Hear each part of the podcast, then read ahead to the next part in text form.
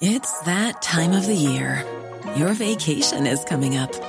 You can already hear the beach waves, feel the warm breeze, relax, and think about work. You really, really want it all to work out while you're away. Monday.com gives you and the team that peace of mind. When all work is on one platform and everyone's in sync, things just flow wherever you are. Tap the banner to go to Monday.com.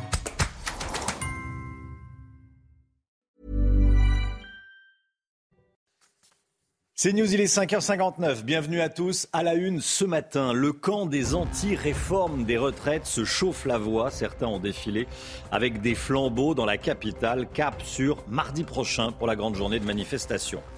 Les mauvais chiffres de l'immigration en France. Pour résumer, il y a beaucoup d'entrées et très peu d'expulsions. Le détail avec Florian Tardif. A tout de suite, Florian.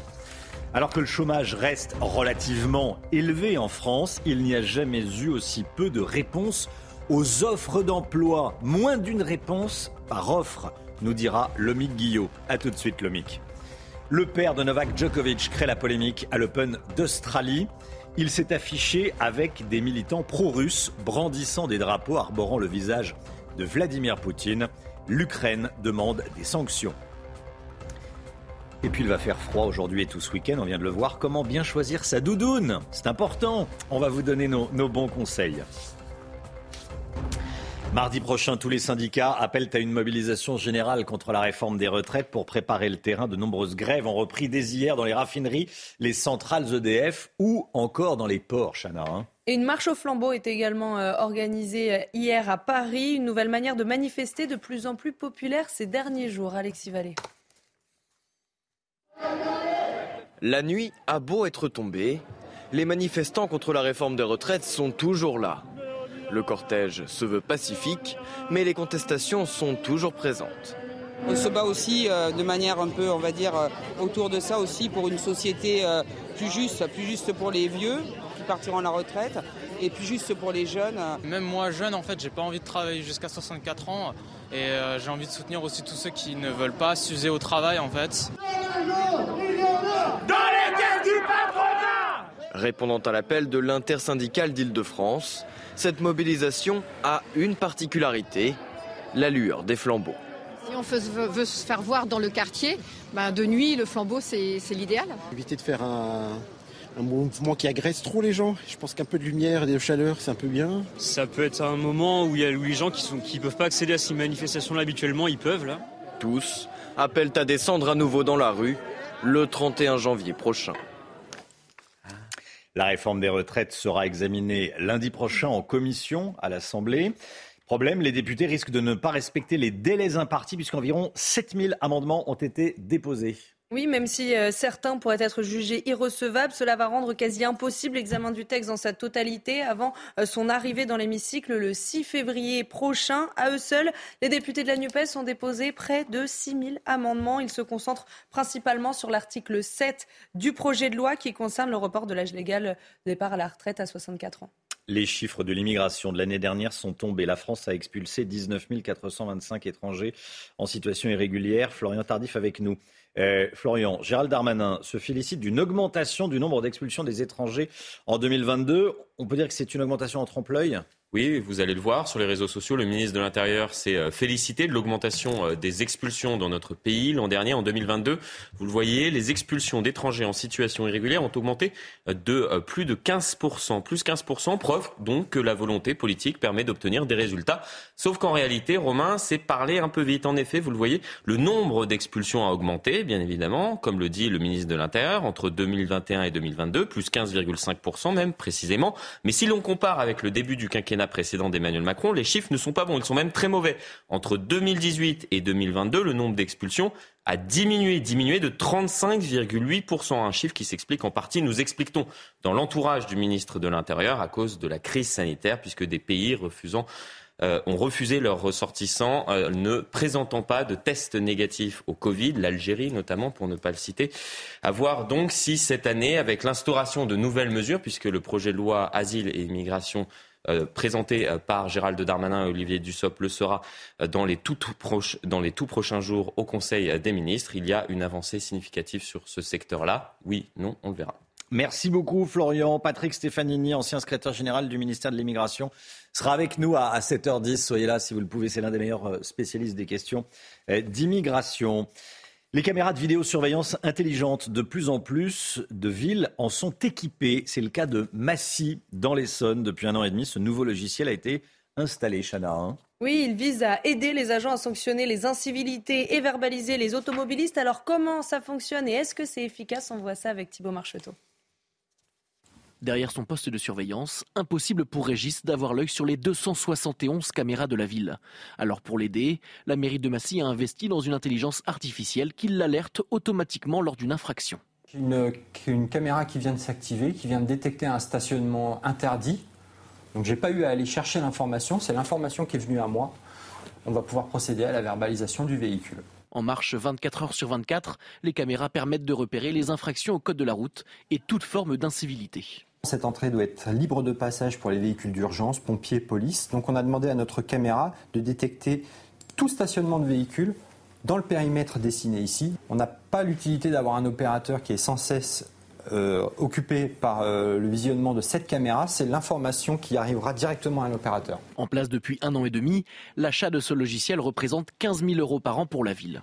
Les premiers résultats sont intéressants. Euh, j'ai euh, des exemples, des gens qui grillent un stop euh, dangereux et on peut faire un repère, alerter le, policier qui va verbaliser ou sur un sujet de, dépôt sauvage typiquement, on va repérer un véhicule qui est stationné longuement à cet endroit-là, il va y avoir une alerte qui va remonter devant le vidéo-opérateur, qui va pouvoir regarder, éventuellement il repérera quelqu'un qui est effectivement en train de faire un dépôt sauvage et là il pourra verbaliser. Ces caméras intelligentes peuvent être utilisées à d'autres fins que l'aspect sécuritaire, comme notamment la gestion du trafic routier ou encore l'optimisation du temps de travail des employés municipaux. La guerre en Ukraine, à présent, général Bruno Clermont avec nous la guerre en Ukraine et les Ukrainiens qui attendent toujours ce matin la réponse de Paris euh, sur l'envoi de chars Leclerc. Euh, Général Clermont avec nous, pourquoi tarde-t-on autant à répondre euh, à Kiev qui nous demande des, avions et, des chars et des missiles? Est-ce que c'est parce qu'on ne peut pas en envoyer, qu'on n'en a pas assez? Je crois qu'en tout cas, on va vraiment faire le, tour de la question, étudier finement ce qui est possible de faire avant de donner une réponse, parce que c'est une, attente politique vis à -vis de la France importante, bien évidemment. Donc pourquoi en fait euh, c'est difficile? Parce qu'effectivement on n'en a pas beaucoup. Mais quand je dis on n'en a pas beaucoup, on en a très peu. Je ne dis pas on n'en a pas du tout. Hmm. On en a vraiment très peu. Un exemple très simple, en 1988, on avait 1200 chars lourds, 1200 pour 17 régiments. Aujourd'hui, on a 4 régiments et 200 chars lourds. Donc on voit, en fait, c'est tout l'état de l'armée française, c'est comme ça. On a diminué les quantités de nos armements parce qu'on n'avait plus d'opérations de haute intensité à faire. Et, donc aujourd'hui, il faut qu'on se réorganise, qu'on se réarme. Sur les 200 Charles Leclerc dont je parle, il y a une trentaine qui sont en permanence en modernisation, donc ils ne sont pas disponibles. Hmm. Vous en avez une quinzaine qui sont déjà déployés en Roumanie, donc ils ne sont pas disponibles. Et vous avez également la nécessité d'entraîner euh, l'ensemble de vos régiments, surtout en ce moment où on demande à l'armée de terre de se préparer à la guerre de haute intensité. C'est une équation qui n'est qui, est, quasi impossible. Euh, voilà la raison principale. Donc je pense que des alternatives peuvent être étudiées, comme par exemple envoyer plus de chars MX-10 RC, parce que quand même la France a envoyé des chars légers avec des canons de 105, qui sont des canons de chars lourds, qui seront très utiles dans une offensive ou une contre-offensive. Merci mon général. Restez bien avec nous. Euh, on va continuer évidemment tout au long de la matinale à, à parler de la situation en Ukraine, la fin du suspense, le corps de l'animal percuté par une voiture en lisière de la forêt de Fontainebleau le 11 janvier dernier a été autopsié. Pardon. La réponse est claire. Il ne fait aucun doute qu'il s'agit bien d'un loup. Un loup en région parisienne, Chana. Hein. oui, l'animal mesurait... En Ile-de-France. Exactement, hmm. l'animal mesurait 1,18 m de longueur, 80 cm de haut et pesait 53 kg. Alors la question maintenant, c'est d'où il venait? Comment est-il arrivé si proche de la capitale? Vous voyez la réaction à l'instant du maire de Fontainebleau. L'animal tué par une collision avec une voiture à Fontainebleau est bien un loup. Les analyses des spécialistes sont formelles. Et après la Normandie et les Yvelines, le loup continue ses balades autour de Paris. On peut revoir la photo de ce loup qu'on a, qui, était, qui était percuté qui avait été percuté par une voiture. On vous l'a, on vous l'a montré, vous le voyez. Mmh. Alors ça, c'est un loup. Ce n'est pas le loup. Parce que le loup qui a été retrouvé à Fontainebleau, il était, euh, il était euh, euh, mort, puisque c'était après sa, sa collision, bien sûr. Rembourré, confortable, chaude. Ce matin, on parle des doudounes. Avec le froid, il vaut mieux bien s'équiper et il y en a pour tous les goûts. Alors la question ce matin, Romain, essentielle, c'est comment choisir la doudoune parfaite? On voit ça avec Marion Bercher et Célia Barotte. Pour affronter le froid, la doudoune est un allié de taille, mais c'est aussi pour son confort que les Français l'adorent.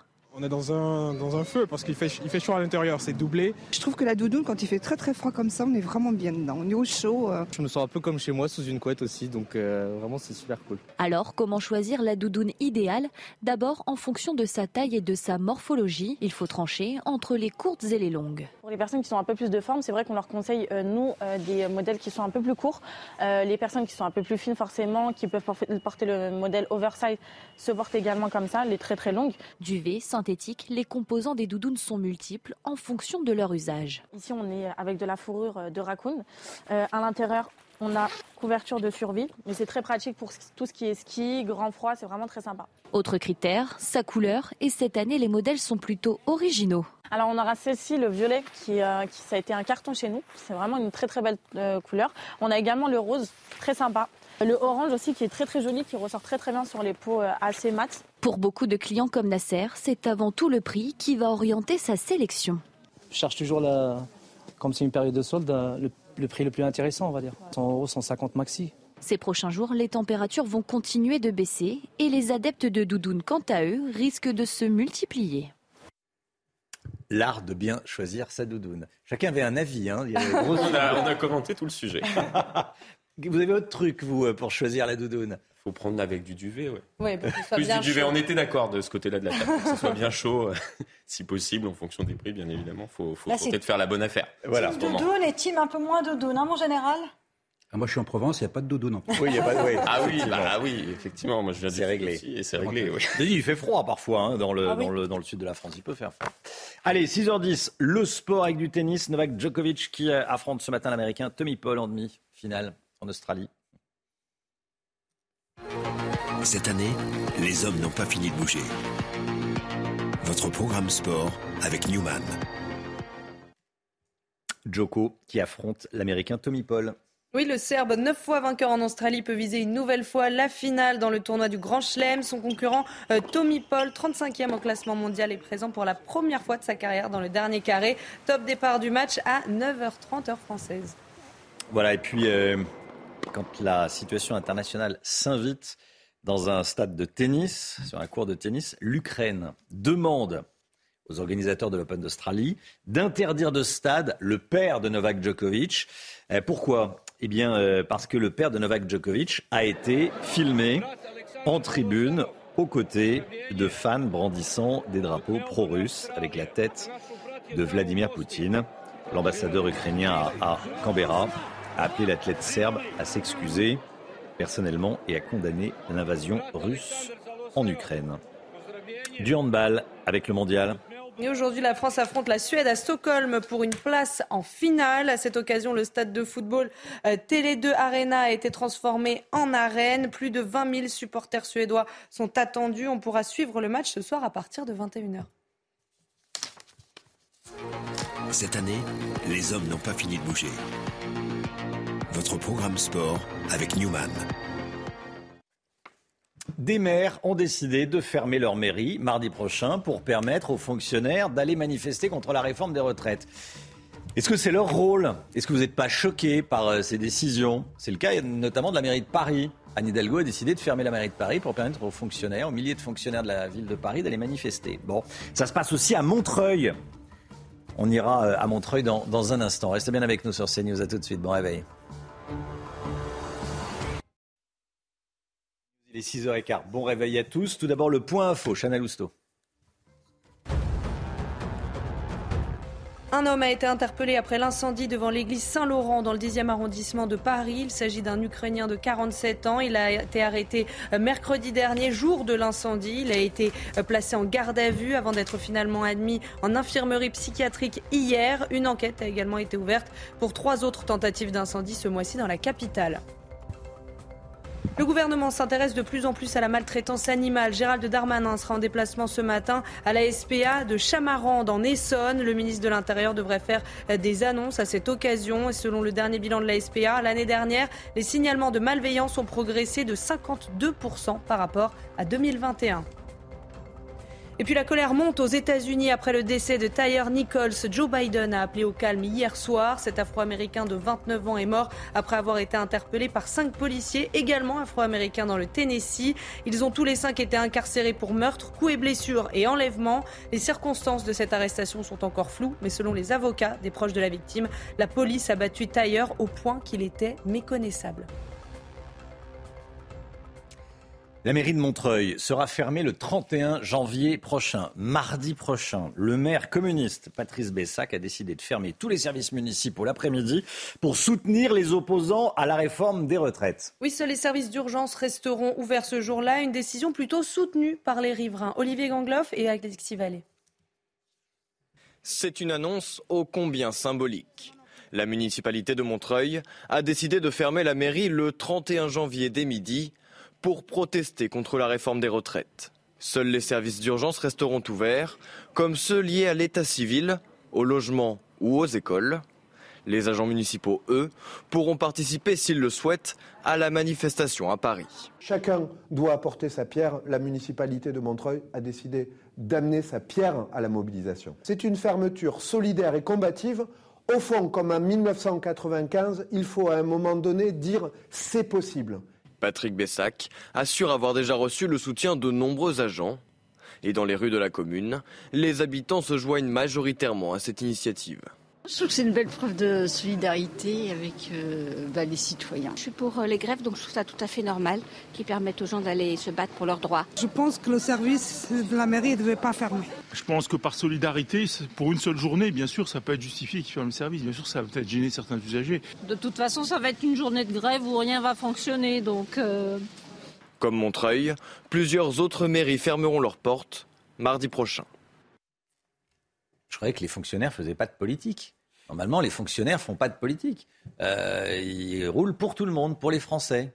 On tardifie également la, la, la, maire de Paris, Anne Hidalgo, la maire de qui, Paris, va fermer. Oui, qui, qui, va faire euh, de même, euh, ouais. alors que Fabien Roussel appelait les maires à fermer leur mairie uniquement 2-3 heures durant mmh. cette journée. Ben, la mairie de Paris, ce sera toute la journée. Voilà, on va en parler tout au long de la, de la, de la matinée, bien sûr. Certains restaurateurs refusent les tickets restaurants. Vous est peut-être arrivé de vouloir payer avec un ticket resto, un titre restaurant, et que le commerçant, que le, que le, que restaurateur vous dise non, non, non, ils me prennent trop de, de taxes. Hein C'est ça l'histoire. Oui, alors c'est légal. La commission est trop, fort, trop importante. C'est tout à fait légal. Un commerçant peut refuser tous les moyens de paiement qu'il désire, à l'exception euh, du paiement en espèces. Les tickets restaurants sont essentiellement refusés à cause des frais imposés. Une commission euh, de plus de 3%. On est allé dans l'un de ces restaurants à Lyon avec Olivier Madinier. La salle de ce restaurant lyonnais est pleine pour le service du déjeuner. Le chef Yann Lal a fait le choix il y a plusieurs années de refuser les paiements en tickets restaurant. La raison principale, une commission de plus de 3% qu'il juge trop élevée.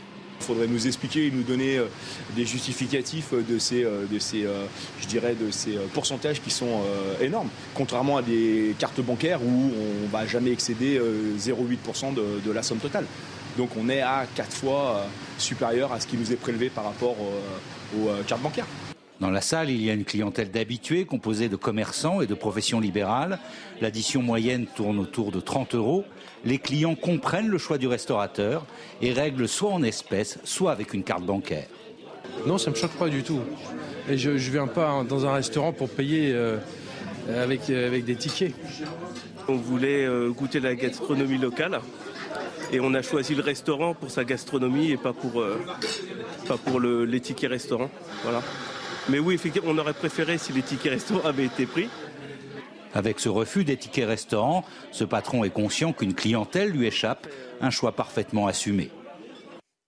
Voilà, bah c'est vrai qu'on peut le comprendre. Hein, s'il veut, ceci dit, s'il n'a pas besoin de cette clientèle, euh, c'est mieux de, de, de, ne pas les accepter. Oui. C'est vrai. Mais parfois, c'est un peu frustrant de ne pas pouvoir payer un ticket restaurant parce bah que oui. vous êtes bien. Parce que dans les entreprises, on en a. Euh, voilà. Après, il y a le liquide. Il faut toujours demander en amont, hein, quand on va dans un restaurant, oui. est-ce que vous prenez bien la carte ticket restaurant Parce qu'une fois sur deux, et une fois sur deux, ça ne marche pas au paiement également. C'est une bonne technique, ça. Avant, c'était du papier. Oui. Mm. C'était un peu plus souple. Mm -hmm. Les règles étaient les mêmes, mm -hmm. mais il y avait des restaurateurs qui étaient un petit peu plus souples.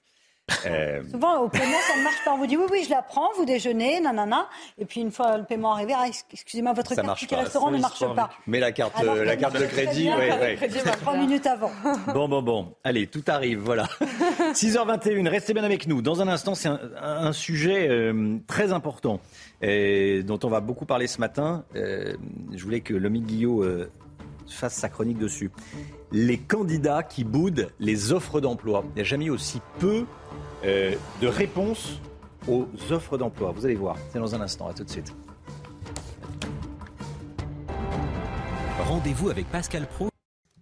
Ce n'est pas encore le plein emploi. Et pourtant, lorsqu'une entreprise publie une offre d'emploi, le Guillot, elle reçoit moins d'une réponse. Moins d'une réponse actuellement en moyenne pour chaque offre d'emploi. C'est ça? C'est exactement ça. 0,88 réponses exactement euh, selon le baromètre trimestriel de l'emploi de Golden Bees, un site spécialisé des stratégies de recrutement. Moins d'une réponse par offre d'emploi publiée donc euh, par, euh, selon les, données de ce site qui a étudié 4,7 millions d'annonces sur Internet. À titre de comparaison, en 2021, un recruteur recevait en moyenne 2,63 réponses par annonce. C'est vrai que ça semble étonnant, hein, alors qu'il y a encore 3,05 millions de demandeurs d'emploi en France, selon les chiffres qui ont été publiés ah pardon, cette semaine. Et pourtant, 6 recruteurs sur 10 aujourd'hui disent que le recrutement est plus difficile. Comment est-ce qu'on explique ça?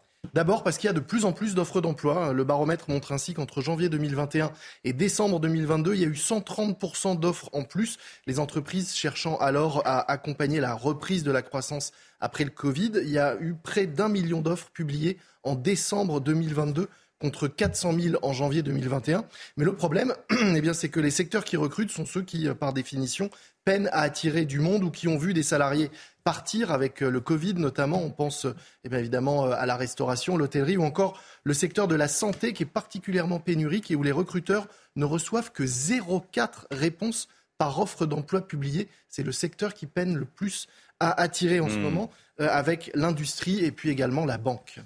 Il y a du travail, il y a du chômage. Et pourtant, on n'arrive pas à, recruter, à mettre les, uns en contact avec les autres. Exactement, c'est tout à fait ça. Et c'est qu'un début parce qu'on estime qu'il va y avoir 760 000 nouveaux postes à pourvoir par an d'ici 2030. Mais il y a bien, comme vous le disiez, inadéquation entre les hmm. besoins des entreprises et les profils des candidats. C'est pour cela d'ailleurs que le, le gouvernement a voulu et veut réduire la durée d'indemnisation au chômage pour pousser plus de candidats à accepter des offres, mais il faudra sans doute faire plus, euh, imaginer et repenser l'attractivité des métiers et des secteurs en améliorant par exemple les conditions de travail ou encore les rémunérations pour redonner goût au travail, une valeur, on l'a dit cette semaine, en nette perte de vitesse en France et on en voit l'illustration dans ces chiffres. Miaou. C'était votre programme avec XXL Maison, mobilier design et décoration. C'est intéressant hein, ce que vous nous disiez. Ça y est, le petit chat est parti Ça y est, le petit chat est parti. bon, 6h27, merci d'être avec nous. La météo, Alexandra Blanc, on commence avec la météo des neiges. Votre programme avec Rosbay, soin d'excellence pour sublimer vos cheveux. Rosbay.com les relevés récents dans les stations de ski. Le risque d'avalanche reste important en hors-piste à Puy-Saint-Vincent. Les températures seront de nouveau négatives pour cette matinée de vendredi. 32 pistes sur 35 ouvertes. Un indice de skiabilité de 6 sur 10 à la station Axe 3 domaines avec 12 remontées mécaniques sur 18 disponibles. Une neige fraîche. Après les 70 cm tombés lundi dernier, 40% du domaine est couvert en neige de culture. 30 cm de neige au pied du domaine de Villard-de-Lans, 70 à haute altitude. 27 pistes accessibles sur 57 juste avant le week-end où quelques flocons reviendront. Votre programme avec Rosbay, soin d'excellence pour sublimer vos cheveux. Rosbay.com Le temps tout de suite, Alexandra Blanc. La météo avec Groupe Verlaine. Solution de centrale photovoltaïque avec option de stockage pour profiter de la lumière, même en cas de coupure. Le temps va être encore bien nuageux aujourd'hui, Alexandra. Hein. Oui, temps très nuageux, notamment euh, pour le Pays Basque, avec des conditions météo assez mitigées. L'anticyclone un petit peu a tendance à plaquer les nuages au sol, donc le ciel est bouché. On a beaucoup de nuages le matin, mais également euh, l'après-midi. On va conserver à peu près le même type de conditions aujourd'hui, avec, excepté toujours du grand beau temps autour du golfe du Lion. C'est vrai qu'avec le maintien du Mistral et de la Tramontane, eh bien, les, euh, sudistes hein, sont à l'abri de ce temps très nuageux. Et puis les Bretons également, avec le retour de quelques éclairs éclaircies partout ailleurs, temps très mitigé. Localement, quelques brouillards givrants. On a également des pluies verglaçantes et puis un petit peu de neige, notamment entre la Creuse ou encore sur les hauteurs du Tarn. Dans l'après-midi, eh bien, très peu d'évolution. Toujours les éclaircies euh, sur la Bretagne, toujours du grand beau temps autour du golfe du Lion ou encore du côté de la Corse. Et puis partout ailleurs, temps assez mitigé et toujours un petit peu de neige entre les Pyrénées, le Tarn ou encore le Massif central. Beaucoup de nuages donc, notamment sur les régions du Nord. Si vous êtes à Strasbourg, à Nancy ou encore à Paris, eh bien, n'espérez pas voir le soleil aujourd'hui. Les températures contrastées, 4 degrés près des côtes de la Manche, contre moins 7 degrés du côté de Rodez ou encore moins 4 degrés euh, pour le Puy-en-Velay. Puis dans l'après-midi, les températures restent bien froides hein, pour la saison, excepté en Bretagne, avec en moyenne 8 degrés. Vous aurez 4 degrés seulement à Paris ou encore à Toulouse, 2 petits degrés pour Clermont-Ferrand et tout de même 13 degrés entre Nice et Ajaccio. La suite du programme, des conditions météo calmes ce week-end, toujours des nuages et du froid également. Le vent se maintient en Méditerranée. Retour de la douceur à partir de lundi. Vous avez regardé la météo avec Groupe Verlaine. Isolation thermique par l'extérieur avec aide de l'État. Groupe Verlaine, le climat de confiance. C'est News, il est 6h29. Merci d'être avec nous. À la une ce matin, grosse tension à Saint-Brévin, près de Nantes. Vous allez comprendre, des habitants de Saint-Brévin se battent contre l'installation d'un centre pour migrants qui pourrait voir le jour près d'une école. On est allé sur place. La propriétaire d'une maison à Vitry, près de Paris, a eu la surprise, en regardant la vidéo de surveillance de son domicile, de découvrir un squatteur, en l'occurrence nu, chez elle. L'homme devait être expulsé. Nos informations dans un instant.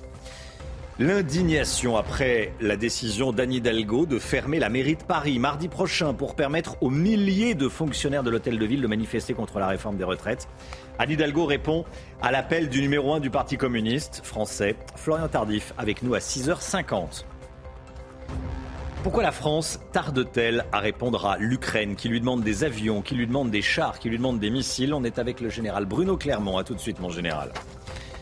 Payer son loyer chez le buraliste, voilà le nouveau dispositif mis en place par la Française des Jeux. Ce système vous permet de payer vos factures avec un QR code. On est allé rencontrer l'un de ces buralistes à Cagnes-sur-Mer, à Saint-Brévin, près de Nantes. L'ambiance s'envenime autour du projet d'implantation d'un nouveau centre pour migrants. Au cœur des tensions, la proximité de ce centre avec une école. Et le maire a notamment reçu euh, des menaces de mort et ces pressions ne devraient pas s'arrêter puisqu'un autre projet en Bretagne a été annulé suite à ce type d'intimidation. Jean-Michel Decaze. Le CADA de Saint-Brévin devrait ouvrir à la fin de l'année. Les opposants espèrent stopper ce projet de centre d'accueil des demandeurs d'asile situé près d'une école. Ils craignent l'agression des enfants par des migrants. Des anti-CADA dopés par l'abandon du centre qui devait être implanté à Calac, en Bretagne. On peut faire plier le maire dans son, euh, dans, son envie, effectivement, d'imposer comme ça, euh, unilatéralement, je dirais, son projet. Sauf que c'est l'État qui pilote le projet. Le maire, favorable à l'accueil des migrants, rappelle que le terrain a été vendu à l'unanimité du conseil municipal. Je ne pense pas que l'État arrêtera ce projet. Pourquoi? Bah, je crois que c'est un projet qui est au niveau national, hein, donc euh, voilà, où il faut multiplier en fait les centres d'accueil pour les demandeurs d'asile. Ils disent qu'ils ont gagné à Calac et qu'ils vont augmenter la pression sur, sur la commune de Saint-Brévin. Il y a une, euh, une espèce de mainmise qui a été faite par euh, les partis d'extrême droite. Un certain nombre de parents d'élèves ont reçu des, des, mails à leur adresse personnelle disant que si par exemple leurs enfants allaient se faire violer par des migrants, euh, c'est eux qui seraient responsables. La commune accueille des migrants depuis 2016 sans qu'aucun incident n'ait été signalé. Un Tunisien en situation irrégulière, visé par une OQTF, squatte une maison et ressort libre de sa garde à vue. Ça s'est passé au début du mois à Vitry, dans le Val-de-Marne. Une propriétaire a eu la mauvaise surprise de découvrir sur ses vidéos de caméra surveillance qu'un homme s'était installé chez elle. Après avoir été interpellé par la police, l'individu a été relâché et menace de recommencer. La propriétaire, quant à elle, n'ose même plus aller dans cette maison toute seule. Amina Tadem, Amaury Bucco et Jolaurent Constantini. Ce jour-là, lorsque Karine regarde les caméras de surveillance de sa maison entièrement rénovée pour un projet associatif, c'est la surprise. Un homme s'y balade nu. La première que j'ai vue, c'est celle-là. Quand il était tout nu, euh, le choc. Très vite, elle prévient la police qui arrive quelques minutes plus tard. L'homme de 26 ans est alors interpellé. Une fois sur place, Karine constate impuissante les dégâts causés. Il est rentré par, euh, par effraction de ce côté-là en fait. Et là, apparemment, il aurait fait ça avec une barre de fer. Euh, il s'est installé, il est allé euh, dans la cuisine. Enfin, il a vaqué comme il avait envie dans la maison. L'entreprise qui est passée, regardez pour les tarifs, m'a dit qu'il fallait compter au minimum 7000 euros. L'homme en situation irrégulière et de nationalité tunisienne dit être entré dans la maison pour chercher de l'argent, un endroit où dormir est plus surprenant, l'attention de la police. En effet, d'après nos informations, l'homme qui fait l'objet d'une OQTF depuis novembre dernier souhaite être renvoyé chez lui en Tunisie, une procédure qui n'a jamais abouti. Ils m'ont dit qu'ils le mettaient en garde à vue et qu'après ils allaient le relâcher parce que de toute façon, euh, il avait des faux papiers et qu'en fait, il ne pourrait pas euh, faire euh, grand-chose derrière. Quoi. Karine, quant à elle, n'ose plus entrer seule dans la maison. Et pour cause, l'homme assure qu'il recommencera tant qu'il ne sera pas renvoyé dans son pays d'origine. Voilà, c'est cette propriétaire qui a, euh, qui a peur, alors que c'est ce Tunisien qui est sans papier, qui squatte la maison et qui est en situation illégale. La fronde contre la réforme des retraites. La grève dans les raffineries se poursuit ce matin. En revanche, Total Energy a décidé de suspendre le mouvement. Hier soir, objectif se préserver pour la grève de mardi prochain. Cette mobilisation touchera tous les secteurs, écoles, euh, fonctions publiques, transports et, et services publics. Est-ce que vous seriez prêt à gagner moins d'argent pour travailler 4 jours par semaine seulement au lieu de 5 C'est une étude réalisée par le groupe Manpower. Résultat, un Français sur trois serait d'accord pour baisser son salaire de 5%, attention, hein, pas 20%, 5%, hein, pour travailler un jour de moins dans la semaine. Oui, alors, et vous, qu'en pensez-vous? Écoutez vos réponses, c'est votre avis. Personnellement, je préfère travailler 4 jours et être moins bien payé parce que je trouve que le confort de vie, c'est important. Et que travailler 5 jours, euh, on n'a pas assez de temps pour les salariés, je peux comprendre l'envie de passer à 4 jours plutôt que 5 euh, pour avoir plus de temps personnel, pour avec ses proches, sa famille, etc. et avoir un vrai week-end de 3 jours. On a le temps de décompresser, profiter et se remettre euh, au cran du travail après. Ça va dépendre après de mon salaire. Parce que effectivement, si je suis au SMIC et on me donne encore moins, là, c'est pas possible. Je préfère clairement travailler 4 jours et être moins bien payé. Parce que ça me permettrait d'avoir du temps pour faire d'autres choses et de m'occuper de mes enfants, de ma famille, euh, de m'occuper de moi-même. Voilà, on vous baisse votre temps de travail de 20%, mais on vous réduit votre salaire que de 5%. On se dit, c'est, ça peut être tentant ah, pour. Euh... gagnant.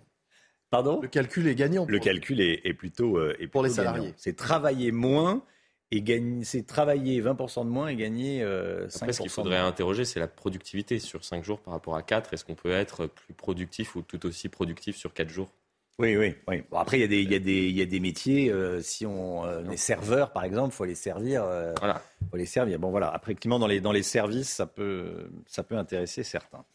Payer son loyer dans un bureau de tabac, c'est possible. La Française des Jeux a lancé un nouveau dispositif baptisé Nirio. Oui, alors comment ça fonctionne? Réponse avec Stéphanie Rouquier à Cagnes-sur-Mer, dans les Alpes-Maritimes. Depuis deux ans, ce buraliste de Cagnes-sur-Mer propose le paiement de proximité. Ici, vous pouvez régler vos factures d'eau, de cantine, les amendes. Et nouveauté depuis cette semaine, le paiement de votre loyer. Vous avez une touche là ici encaissement. Voilà, et ici la personne elle scannera le QR code qui lui est envoyé uniquement sur son smartphone. Hein, et donc la somme apparaît et le client paye soit en carte bleue, soit en espèces. C'est une expérience, quoi, bien sûr. Hein, on, fera, en sorte de pouvoir développer au, mieux le, système. Les clients découvrent cette innovation baptisée Nirio. Bah, je sais pas, payer avec un QR code, euh, ça marche très bien le virement ou le chèque, hein, donc pourquoi changer? Bah, je trouve que c'est très bien. Ça peut permettre effectivement euh, directement de payer euh, son loyer. Et puis voilà, moi j'ai l'habitude des QR codes, donc aucun problème. Je, trouve ça spécial, mais c'est bien pour celui à qui ça arrive. Mais vous ne le feriez pas vous ici non, 9000 commerçants partenaires de la Française des Jeux proposent ce service aux locataires de quatre bailleurs sociaux. Ce dispositif devrait prochainement s'étendre à tout l'Hexagone. Et en voilà un qui ferait mieux de se manifester rapidement. L'un des gagnants de l'euro million est porté disparu et n'a plus que 4 jours pour récupérer son gain. Et il a gagné un million d'euros quand même, hein, c'est Ouais. pas rien. Mardi, il sera trop tard. La FDJ accorde un délai de 60 jours maximum. S'il ne se manifeste pas d'ici là, le grand gagnant sera l'État. Ah oui, c'est My Million. Oui, voilà, c'est c'est pas. euh, parce que euh, je, je crois qu'à l'euro million, on gagne un peu plus. Oui, c'est Pas- vrai. C'est pas énorme pour un gain de l'euro million. Et voilà, c'est le- c'est la formule My Million. Bon, oui, effectivement, faut. Ça, ça vaut le coup de faire ses fonds de poche. Ah oui. Se réveiller. Se réveiller, ouais. Allez, 6h39, le sport avec euh, le mondial de hand. Cette année, les hommes n'ont pas fini de bouger. Votre programme sport avec Newman. Du handball avec le mondial. Aujourd'hui, la France affronte la Suède à Stockholm pour une place en finale. À cette occasion, le stade de football Télé2 Arena a été transformé en arène. Plus de 20 000 supporters suédois sont attendus. On pourra suivre le match ce soir à partir de 21h. Allez, on part en Australie. Novak Djokovic affronte ce matin l'Américain Tommy Paul en demi. Le Serbe, neuf fois vainqueur en Australie, peut viser une nouvelle fois la finale dans le tournoi du Grand Chelem. Son concurrent, euh, Tommy Paul, 35e au classement mondial, est présent pour la première fois de sa carrière dans le dernier carré. Top départ du match à 9h30 heure française ce matin. Et puis la Copa del Rey, la Coupe du Roi en Espagne. On parle football, la victoire du Real en quart de finale ce jeudi contre l'Atlético. Le score final, 3 buts à 1, victoire en prolongation euh, des Méringués. Les coéquipiers euh, d'Antoine Griezmann avaient pourtant ouvert le score grâce à Alvaro euh, Morata, mais les champions d'Europe égalisent avec un but splendide de Rodrigo. Benzema a inscrit le but du break avant que Vinicius Junior marque le troisième but de la rencontre. Cette année, les hommes n'ont pas fini de bouger. Votre programme sport avec Newman. CNews, il est 7h20. Merci d'être avec nous. Restez bien sur CNews. Petite pause. Et juste après, on sera avec vous, mon général, général Bruno Clermont. On va parler de ces demandes de Kiev, de l'Ukraine, d'envoi de chars lourds, d'avions, de missiles. Est-ce qu'il faut craindre une escalade, un engrenage dans le conflit? On en parle dans un instant. Restez bien avec nous sur CNews. Bon réveil à tous. À tout de suite.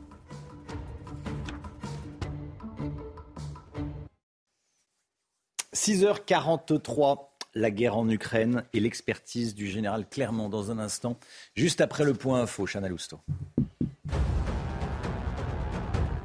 7000 amendements ont été déposés sur le projet de loi de la réforme des retraites. À eux seuls, les députés de la NUPES en ont déposé près de 6000. Ils se concentrent principalement sur le report de l'âge légal de départ à la retraite à 64 ans. Problème, les députés pourraient ne pas avoir assez de temps pour étudier l'intégralité du texte. Ils ne disposent que de 20 jours. Le texte pourrait ainsi arriver au Sénat sans avoir été voté à l'Assemblée. Fin du suspense, le corps de l'animal percuté par une voiture en lisière de la forêt de Fontainebleau le 11 janvier a été autopsié. Le verdict est sans appel. Il s'agit d'un loup, un loup aux portes de la capitale. L'animal mesurait 1m18 de longueur, 80 cm de haut et pesait euh, 53 kilos. Et puis cette information de la nuit, l'Ukraine demande à l'organisation de l'Open d'Australie d'interdire le père de Novak Djokovic de stade. Le père du tennisman est ciblé par une controverse extra-sportive. Il a été filmé en tribune aux côtés de fans brandissant des drapeaux euh, pro-russes. L'ambassadeur ukrainien à Canberra a appelé l'athlète serbe à s'excuser personnellement et à condamner l'invasion russe en Ukraine. Voilà, et cette information justement qui tombe à l'instant. Le père de Novak Djokovic renonce à assister à la demi-finale de son fils Novak. Il ne se rendra pas donc au, au, euh, dans, dans le stade. Ça tombe à, à l'instant. Voilà, la guerre en Ukraine qui s'invite à l'Open de tennis d'Australie. Justement, Général Clermont, avec nous ce matin. Les Ukrainiens nous ont fait euh, la demande très claire, très concrète de leur envoyer des chars lourds. Quasiment, enfin, beaucoup de pays occidentaux ont répondu positivement. Pourquoi est-ce que la France tarde à répondre? Parce que la question des Leclerc est une question compliquée. Euh, Deux chiffres pour comprendre. En 1988, nous avions 1200 chars lourds pour 17 régiments. Aujourd'hui, en 2023, nous avons euh, 200 chars, un peu plus, 210 chars pour 4 régiments. Euh, donc ces chars sont en, très petite quantité, d'autant plus qu'ils ils subissent une modernisation.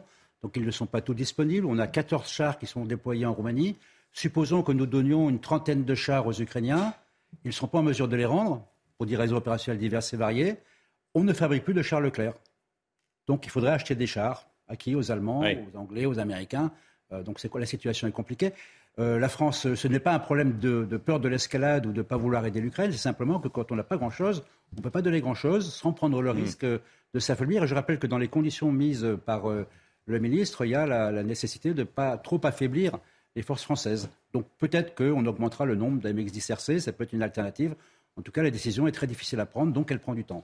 Beaucoup d'Occidentaux, je parle de, population, hein, euh, s'inquiètent d'une lente, d'une discrète, mais d'une inévitable entrée en guerre des Occidentaux contre la Russie. Qu'est-ce que vous leur dites?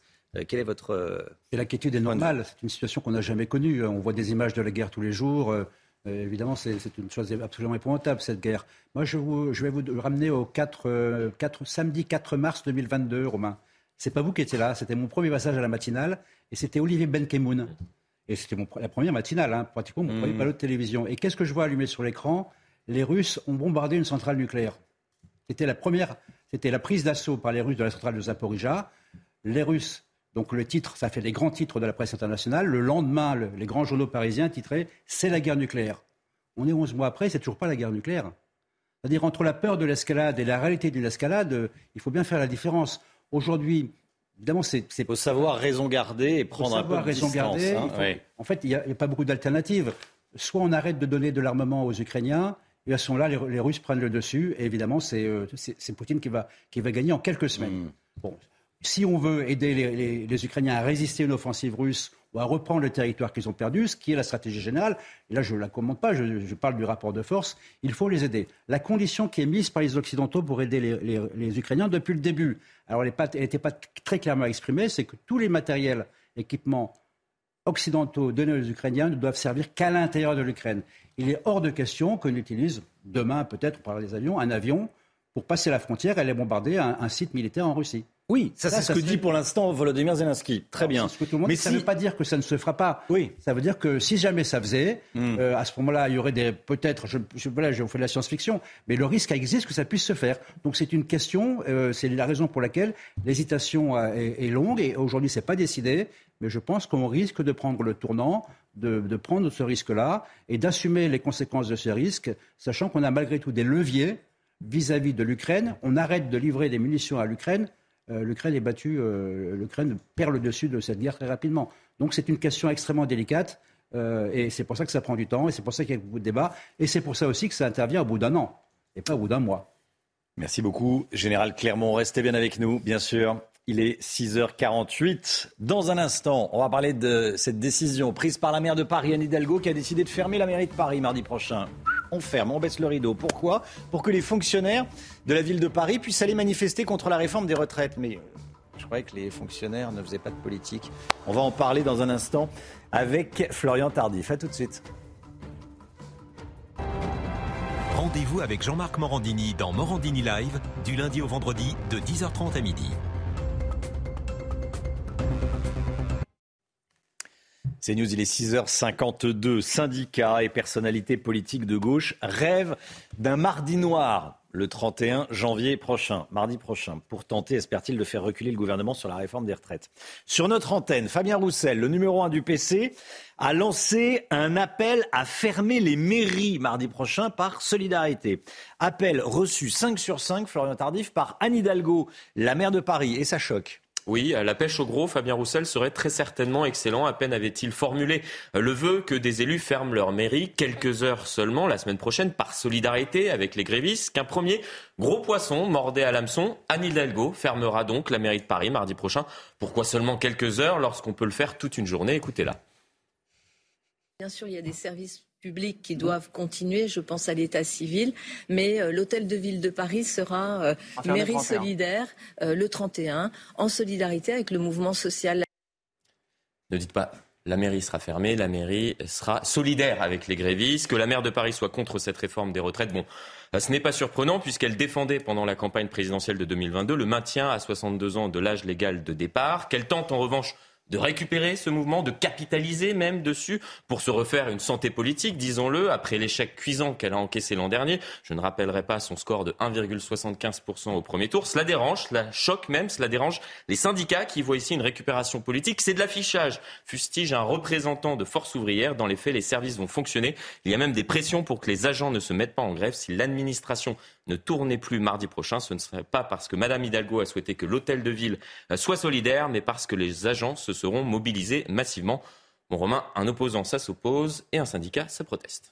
Anne Hidalgo et plus largement la gauche espèrent se refaire, comme on dit, avec ce mouvement ah oui, rien de mieux qu'un pays bloqué pour montrer les limites de son opposant politique et tenter ensuite de le battre dans les urnes. C'est le doux rêve caressé aujourd'hui par la gauche. Il faut dire qu'en 95, après plusieurs semaines de grève, le gouvernement Juppé recule, prélude à la victoire aux législatives de la gauche en 97. 13 ans plus tard, Nicolas Sarkozy et François Fillon arrivent au bout de leur réforme des retraites, repoussant l'âge légal de départ à la retraite à l'époque à 62 ans. De nouveau, cela permet à la gauche d'arriver au pouvoir. François Hollande devient deux ans plus tard président, sauf qu'à l'époque, le PS était puissant, disposant de relais locaux, d'une base électorale solide. Aujourd'hui, si la gauche s'affiche unie, ce n'est qu'une union de façade. Romain, jamais le PS n'a été aussi divisé. Ce n'est pas mieux au sein de la France insoumise, qui peine encore à se relever de l'affaire Quatennens. Chez les Verts, toute surenchère est bonne à prendre par pure démagogie électorale. Bref, pas sûr que tous les éléments soient réunis aujourd'hui pour espérer une quelconque victoire prochaine d'un parti de gauche lors d'une élection. Si victoire Romain il y a, ce sera celle de la rue, celle des syndicats qui auront réussi à mobiliser les Français en nombre, en nombre et dans la durée.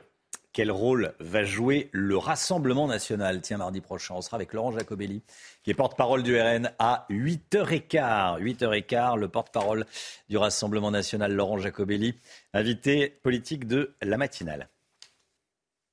Bien dans vos baskets, devant la chronique culture avec Bexley.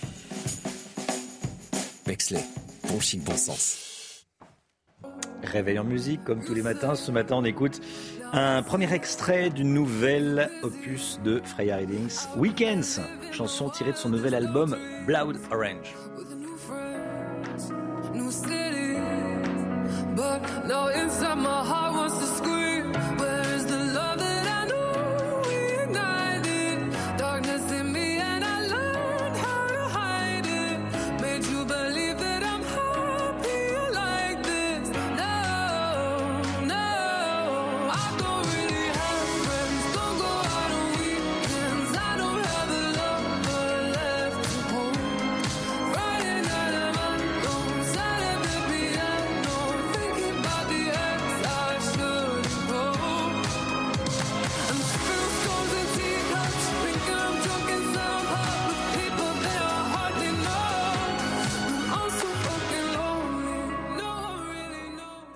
Bien dans vos baskets devant la chronique culture avec Bexley. Bexley, bon chic, bon sens. 6h57, le temps, Alexandra Blanc. La météo avec Groupe Verlaine. Solution de centrale photovoltaïque avec option de stockage pour profiter de la lumière, même en cas de coupure. semaine dernière. Le temps, Alexandra. Où est-ce que vous nous emmenez ce matin? On prend la direction de la Mayenne où les conditions mmh. météo restent une nouvelle fois bien, bien nuageuses. Hier, le ciel était bouché, notamment entre la Mayenne, le bassin parisien ou encore les régions du Nord. On va conserver à peu près le même type de conditions aujourd'hui avec toujours un ce temps très nuageux, très bouché, un petit peu à l'image des jours précédents. On retrouve également un petit peu de neige actuellement entre le Tarn et la Creuse. Localement, quelques petits flocons. Et puis attention également, les routes sont particulièrement glissantes en allant vers le massif ou encore vers le nord-est, toujours du grand beau temps autour du golfe du Lion, avec néanmoins le maintien du Mistral et de la Tramontane. Et puis petite nouveauté, on retrouve quelques éclaircies en Bretagne. D'ailleurs, dans l'après-midi, les éclaircies seront de plus en plus présentes sur le nord-ouest, entre la pointe bretonne et la pointe du Cotentin. Mais partout ailleurs, cet après-midi, on va conserver cette grisaille et localement un petit peu de neige, toujours hein, entre le sud-ouest et le nord-est, avec des pluies localement un petit peu plus soutenues entre les Pyrénées et les régions euh, centrales, toujours du vent en Méditerranée. Puis je vous disais, retour sur le nord-ouest. Les températures, température hivernale ce matin, il fait froid sur les régions centrales, moins 7 degrés à Rodez ou encore moins 4 degrés au Puy, contre 4 degrés en moyenne entre Cherbourg et euh, Brest. Donc des températures contrastées euh, selon les régions. Et puis dans l'après-midi, les températures resteront toujours un petit peu en dessous des normales de saison. Ça reste froid sur le nord-est avec seulement 2 petits degrés euh, dans le Doubs, 3 degrés seulement à Nancy, 5 degrés à Strasbourg. C'est froid également le long de la Garonne avec 4 à 5 degrés entre Bordeaux et Toulouse, seulement 2 degrés à Clermont-Ferrand et un petit peu plus de douceur en Bretagne avec 8 degrés entre Nantes et euh, la pointe bretonne. La suite du programme, un week-end plutôt calme, même si les nuages devraient persister, notamment euh, pour la journée euh, de samedi, dimanche, arrivée d'une nouvelle perturbation. Il fera froid, toujours du vent glacial en Méditerranée et le redout est attendu à partir de lundi la semaine prochaine. S'annonce un petit peu plus douce puisque les températures devraient repasser au-dessus des normales de saison. Vous avez regardé la météo avec Groupe Verlaine. Isolation thermique par l'extérieur avec aide de l'État. Groupe Verlaine, le climat de confiance. C'est News, il est 6h59. Bienvenue à tous et merci d'être avec nous en ce vendredi. Le camp des anti-réformes des retraites se chauffe la voie. Certains ont défilé avec des flambeaux dans la capitale hier soir, cap sur mardi prochain pour la grande journée de manifestation. Les mauvais chiffres de l'immigration en France. Pour résumer, il y a beaucoup d'entrées et très peu d'expulsions. L'expertise de Patrick Stefanini dans un instant, ancien secrétaire général du ministère de l'Immigration. Il sera avec nous en direct. De plus en plus de caméras de vidéosurveillance intelligentes en France. La ville de Massy, en Essonne, s'en est équipée. Objectif, détecter les incivilités. On va tout vous expliquer. Un tiers des jeunes seulement ont leur permis de conduire avant 20 ans. Pourquoi? On en parle avec euh, Pierre Chasseret avant 7h30. Et puis les Français dépensent de moins en moins pour leur mariage. Cette année, à cause de l'inflation, les budgets ont sacrément diminué. Le Mick Guillot avec nous. À tout de suite, le Mick. Mardi prochain, tous les syndicats appellent à une mobilisation générale contre la réforme des retraites. Et pour préparer le terrain, comme on dit, de nombreuses grèves ont repris dès hier dans les raffineries, les centrales EDF ou encore dans les ports. Une marche au flambeau était également organisée à Paris dans la soirée, une nouvelle manière de manifester de plus en plus populaire ces derniers jours. Alexis Vallée. La nuit a beau être tombée, les manifestants contre la réforme des retraites sont toujours là, en attendant la grosse mobilisation de mardi prochain.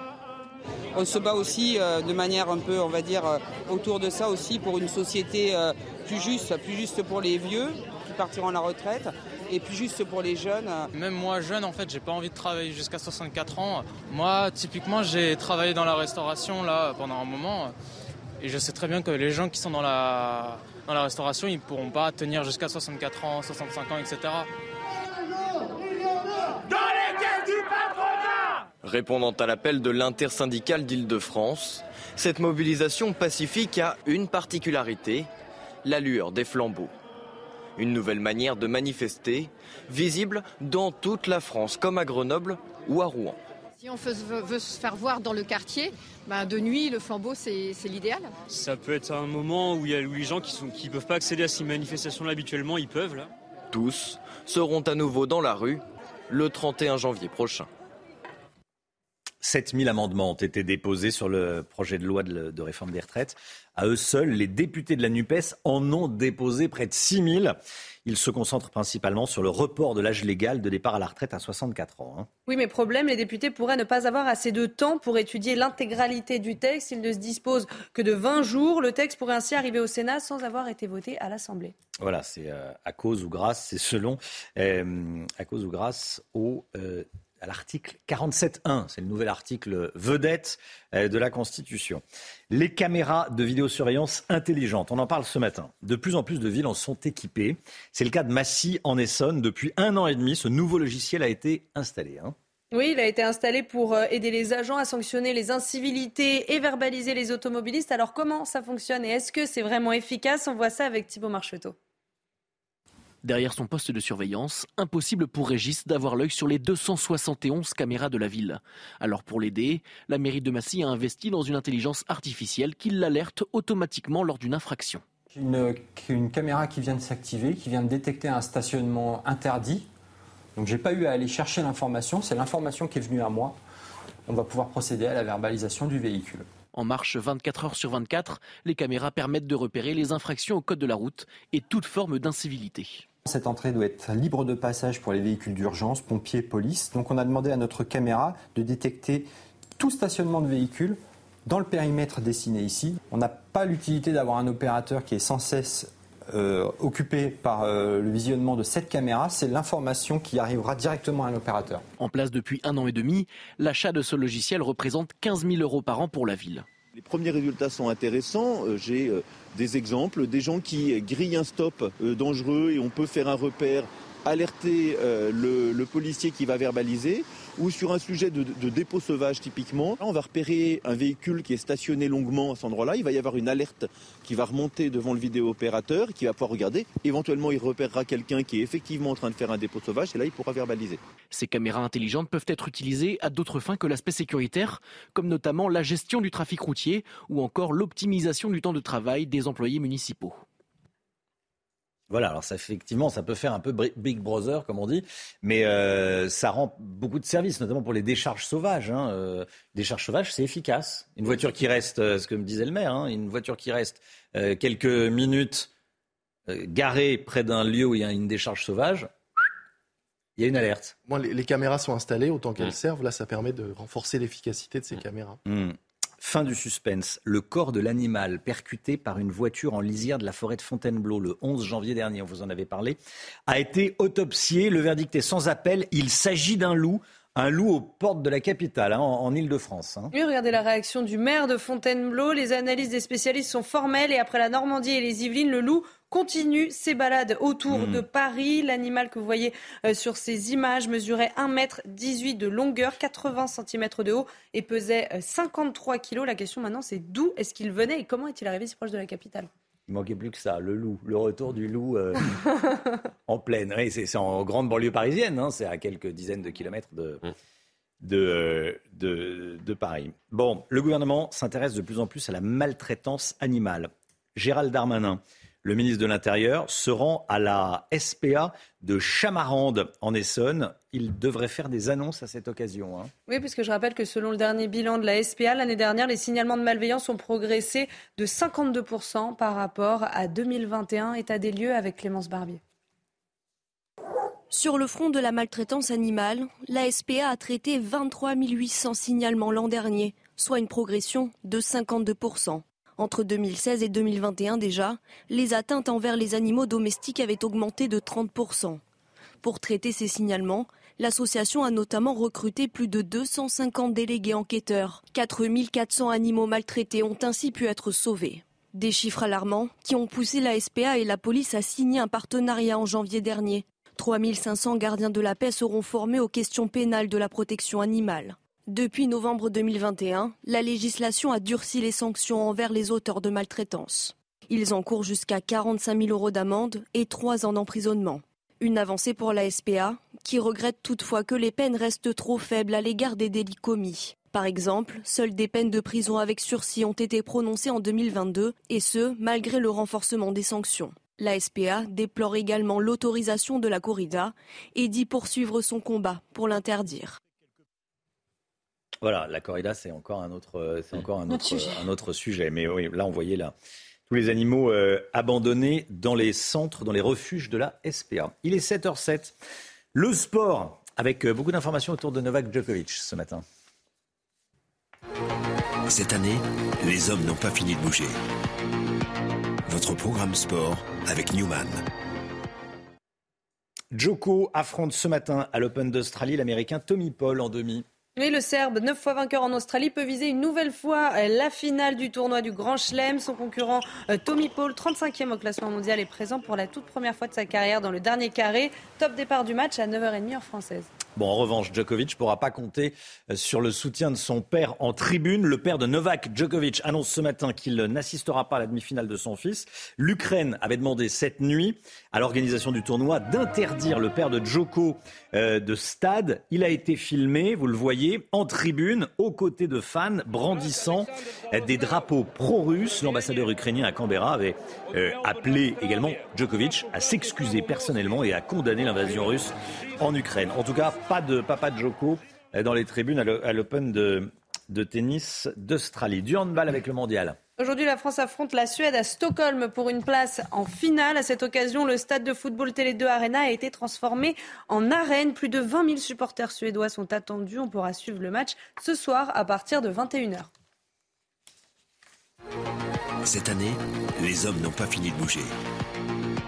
Votre programme sport avec Newman. Oui, les Français jouent la demi ce soir. On mm -hmm. Hein. Gagner. 7h08. Patrick Stefanini, dans un instant, ancien secrétaire général du ministère de l'Immigration, un des meilleurs spécialistes des questions d'immigration en direct avec nous.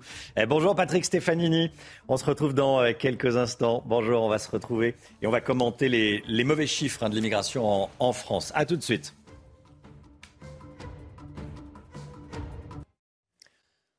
C'est News, il est 7h12. On est en direct avec Patrick Stefanini, ancien secrétaire général du ministère de l'Immigration et l'un des meilleurs spécialistes, si ce n'est le meilleur spécialiste des questions d'immigration en France. Patrick Stefanini, merci d'être avec nous pour commenter les, euh, derniers chiffres.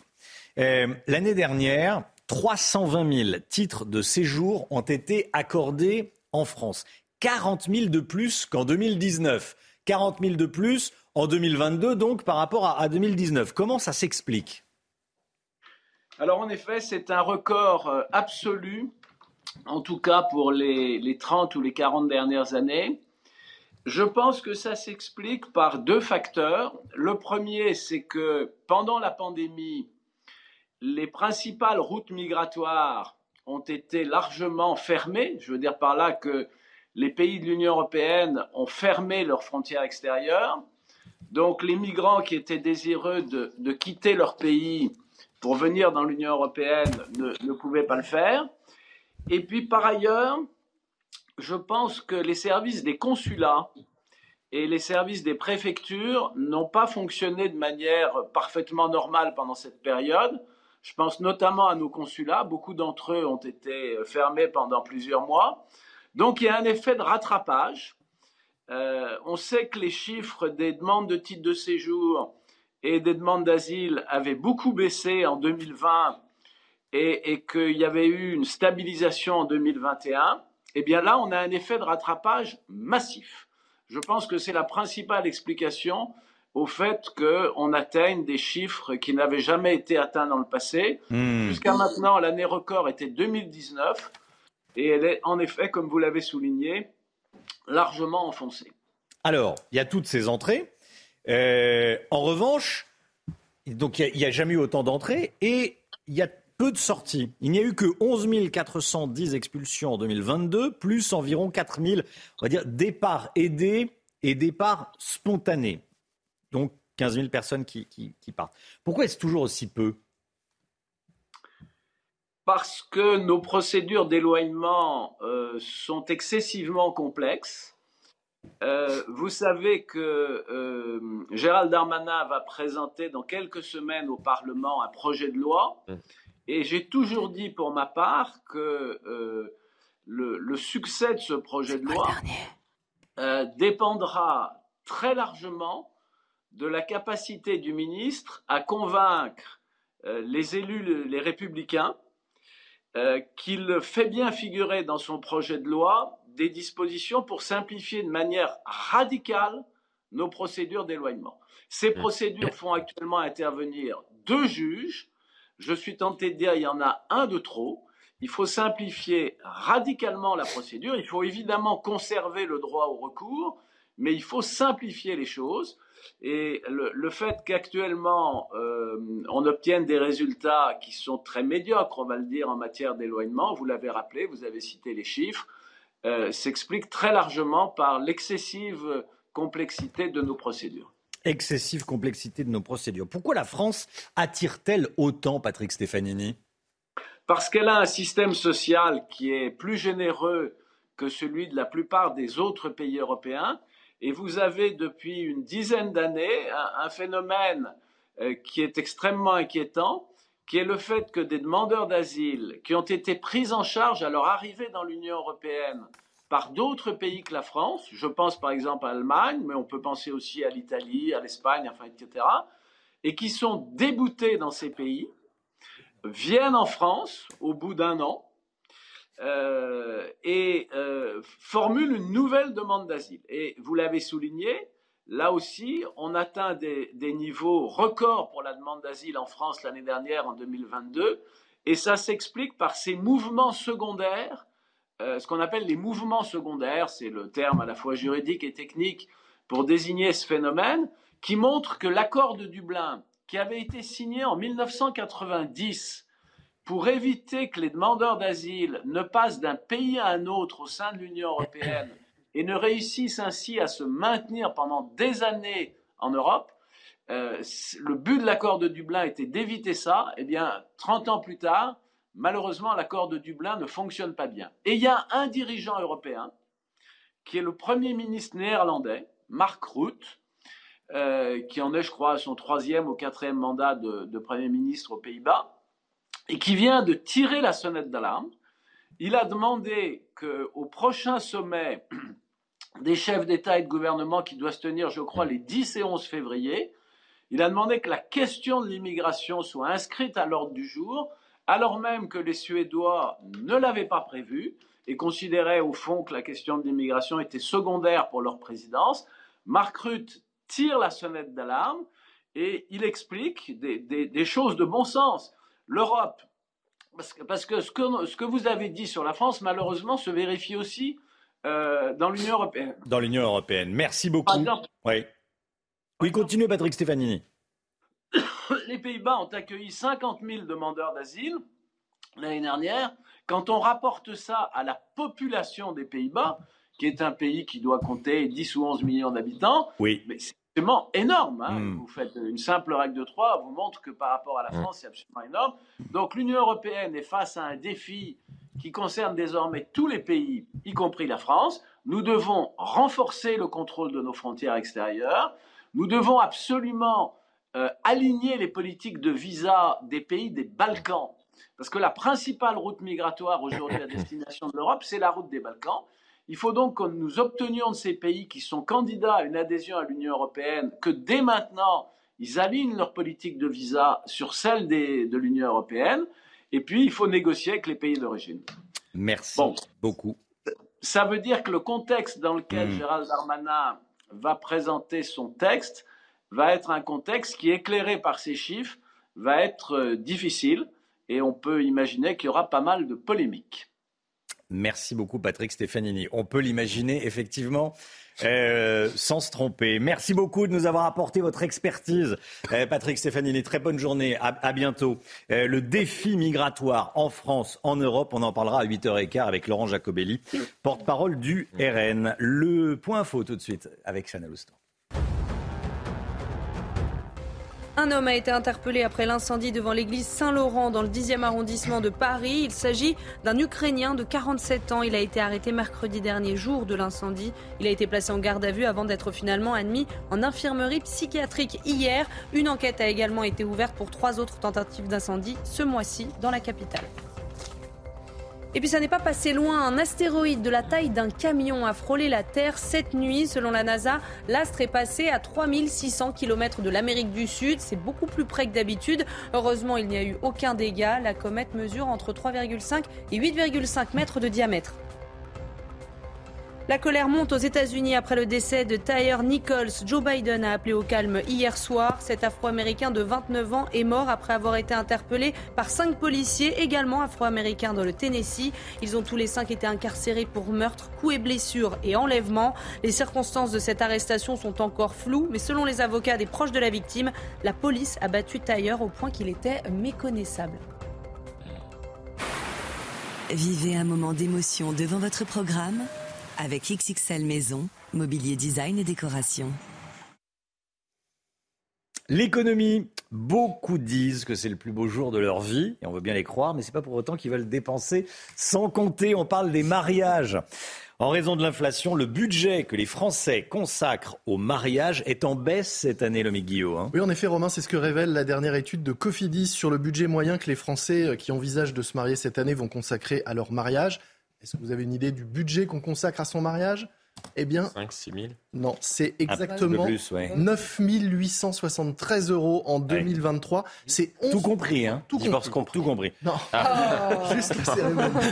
Pierre Chasseret, quel esprit. ah oui, c'est en baisse. C'est 11 de moins que l'année dernière où le budget moyen était d'un peu plus de 11 000 euros et c'est encore moins que les derniers chiffres de l'INSEE qui, qui étaient de 12 000 euros, soit 200 euros en moyenne par convive. Alors il faut dire qu'avec le contexte hmm. d'inflation qu'on connaît, les Français sont prudents. 69 se disent inquiets des conséquences euh, de la hausse des prix sur leur mariage et 76% disent qu'ils vont limiter le budget. Sur quoi vont-ils rogner La taille de la pièce montée Un peu sur tous les postes en réalité, Romain. L'étude dit qu'ils envisagent de réduire la facture sur le lieu de réception, de diminuer le budget de décoration, de limiter les cadeaux offerts aux invités, la location d'une salle et le poste le plus important avec le traiteur. Vous le voyez, ça va de 400 euros pour une salle des fêtes à euh, plus de 12 000 euros pour un château. Le traiteur, 50 euros par personne. Et puis les alliances, qu'il ne faut pas oublier, de 100 à 1000 euros euh, par personne.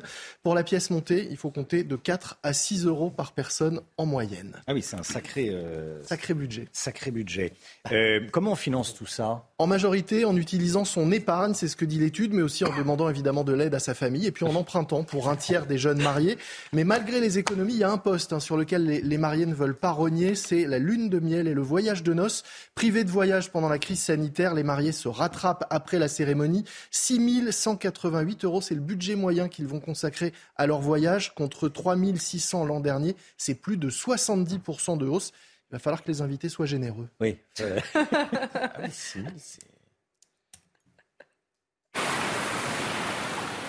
C'était votre programme avec XXL Maison, Mobilier Design et Décoration. 7h23. Vous en revenez pas du budget de voyage C'est beau, ouais, non, c'est 6-7 000 euros. Non, mais c'est-à-dire dépenser 9 000 euros pour le mariage et 6-7 000 euros pour la lune de miel. C'est beaucoup. Oui, c'est le, différentiel qui, me paraît énorme, mais, mais tant mieux. félicite les nouveaux mariés. Voilà, on félicite les nouveaux mariés. Allez, 7h23, restez bien avec nous dans un instant. L'automobile avec Pierre Chasseret. Bonjour Pierre. Bonjour Romain. On va parler des, des jeunes qui passent de moins en moins de permis de conduire. C'est dans un instant, à tout de suite.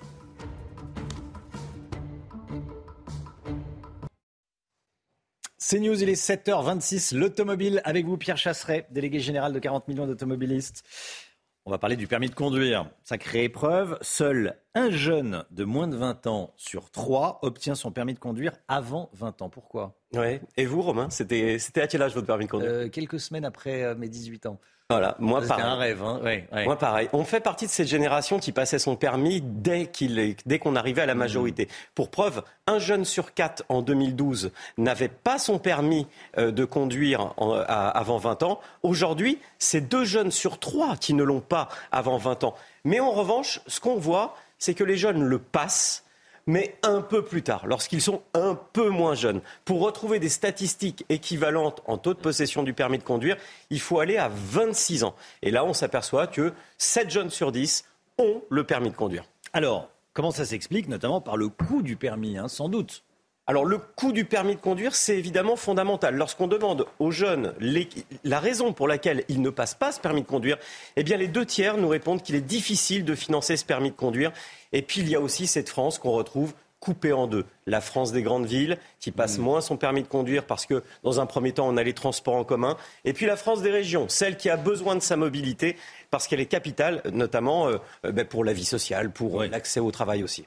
Le permis de conduire, c'est pourtant souvent un atout fondamental lorsqu'on recherche un emploi, effectivement, hein, et qui plus est un premier emploi. on ne va pas tourner autour du pot d'échappement. Je crois que là, ça me paraît plus que clair. Le permis de conduire, quand on entre à Pôle emploi, quand on arrive à France Travail, appelez-le comme vous voulez, quand on arrive et qu'on franchit la porte, la première question que l'on va vous poser, c'est si vous êtes titulaire du permis B. Ensuite, si vous possédez une voiture.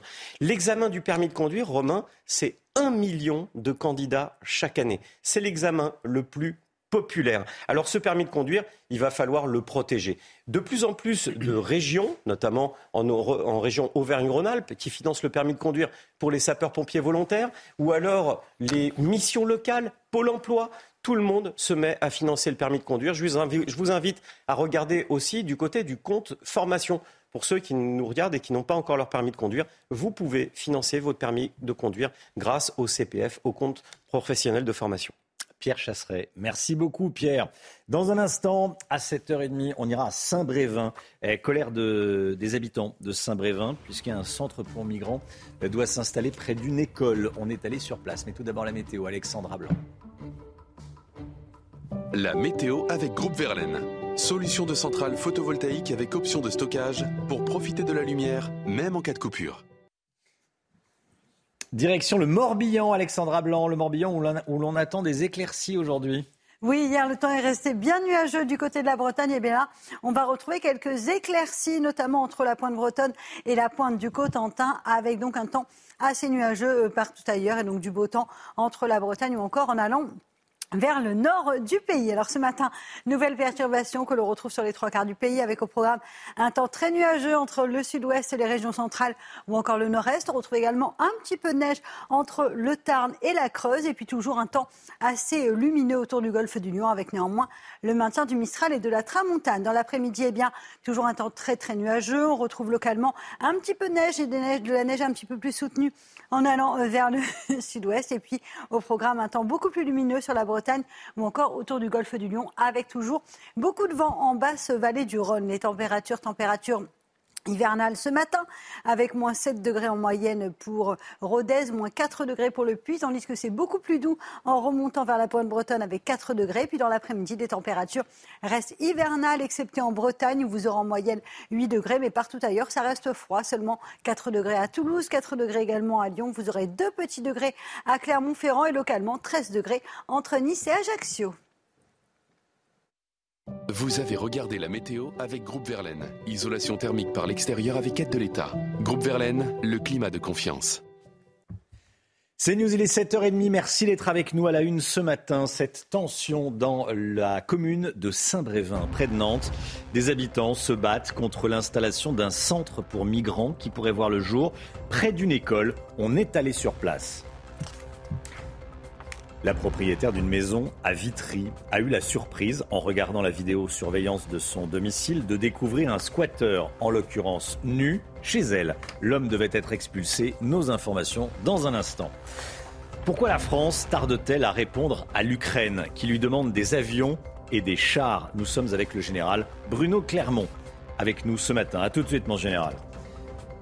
Nouveau rendez-vous aux Folies Bergères à Paris pour une comédie musicale autour du gangster Al Capone. Chloé Ronchin va nous parler de spectacles musicaux ce matin. À Saint-Brévin, près de Nantes. L'ambiance s'envenime autour du projet d'implantation d'un nouveau centre pour migrants. Au cœur des tensions, la proximité de ce centre avec une école. Le maire a notamment reçu des menaces de mort et ces pressions ne devraient pas s'arrêter puisqu'un autre projet en Bretagne a été annulé suite à ce type d'intimidation. Jean-Michel Decaze. Le CADA de Saint-Brévin devrait ouvrir à la fin de l'année. Les opposants espèrent stopper ce projet de centre d'accueil des demandeurs d'asile situé près d'une école. Ils craignent l'agression des enfants par des migrants. Des anti-CADA dopés par l'abandon du centre qui devait être implanté à Calac, en Bretagne. On peut faire plier le maire dans son, euh, dans, son envie, effectivement, d'imposer comme ça, euh, unilatéralement, je dirais, son projet. Sauf que c'est l'État qui pilote le projet. Le maire, favorable à l'accueil des migrants, rappelle que le terrain a été vendu à l'unanimité du conseil municipal. Je ne pense pas que l'État arrêtera ce projet. Pourquoi?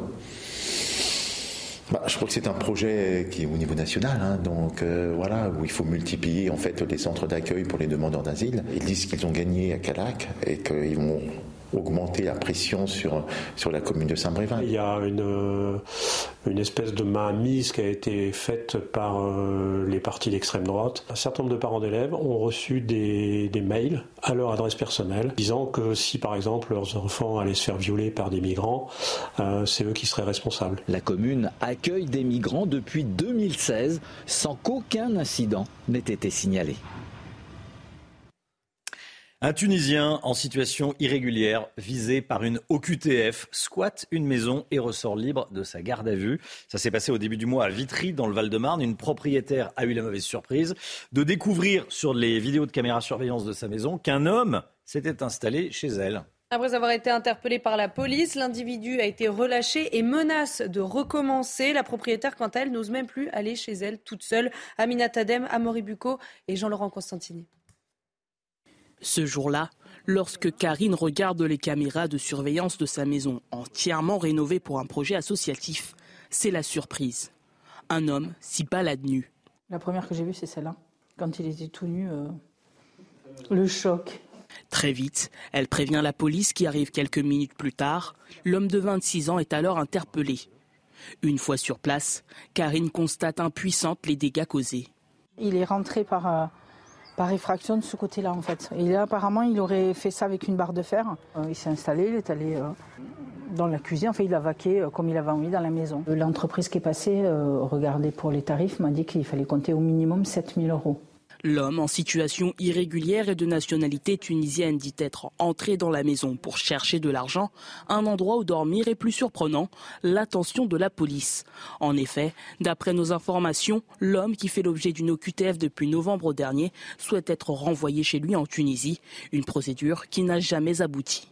Ils m'ont dit qu'ils le mettaient en garde à vue et qu'après ils allaient le relâcher parce que de toute façon euh, il avait des faux papiers et qu'en fait il ne pourrait pas euh, faire euh, grand chose derrière quoi. Karine, quant à elle, n'ose plus entrer seule dans la maison. Et pour cause, l'homme assure qu'il recommencera tant qu'il ne sera pas renvoyé dans son pays d'origine. Voilà, c'est cette propriétaire de, de maison qui a, qui a peur. Euh, alors que l'homme est sous OQTF et qu'il n'y a évidemment aucune raison qu'il squatte une, une maison. Euh, A-t-on besoin de le rappeler? Euh, La fronde contre la réforme des retraites, la grève dans les raffineries se poursuit ce matin, Chana. hein. À l'exception de Total Energy qui a décidé de suspendre le mouvement hier soir. Objectif se préserver pour la grève euh, de mardi prochain qui, je le rappelle, touchera tous les secteurs, écoles, euh, fonctionnaires, transports, services, etc.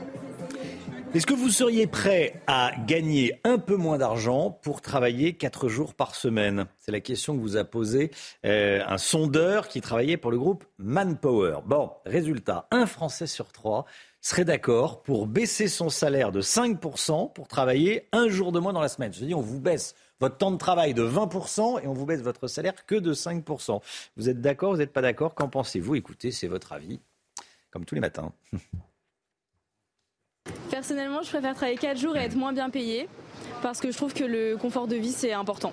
Et que travailler 5 jours, euh, on n'a pas assez de temps euh, perso. Pour les salariés, je peux comprendre l'envie de passer à 4 jours plutôt que 5 euh, pour avoir plus de temps personnel, pour avec ses proches, sa famille, etc. et avoir un vrai week-end de 3 jours. On a le temps de décompresser, profiter et se remettre euh, au cran du travail après. Ça va dépendre après de mon salaire. Parce que effectivement, si je suis au SMIC et on me donne encore moins, là c'est pas possible. Je préfère clairement travailler 4 jours et être moins bien payée. Parce que ça me permettrait d'avoir du temps pour faire d'autres choses et de m'occuper de mes enfants, de ma famille, euh, de m'occuper de moi-même.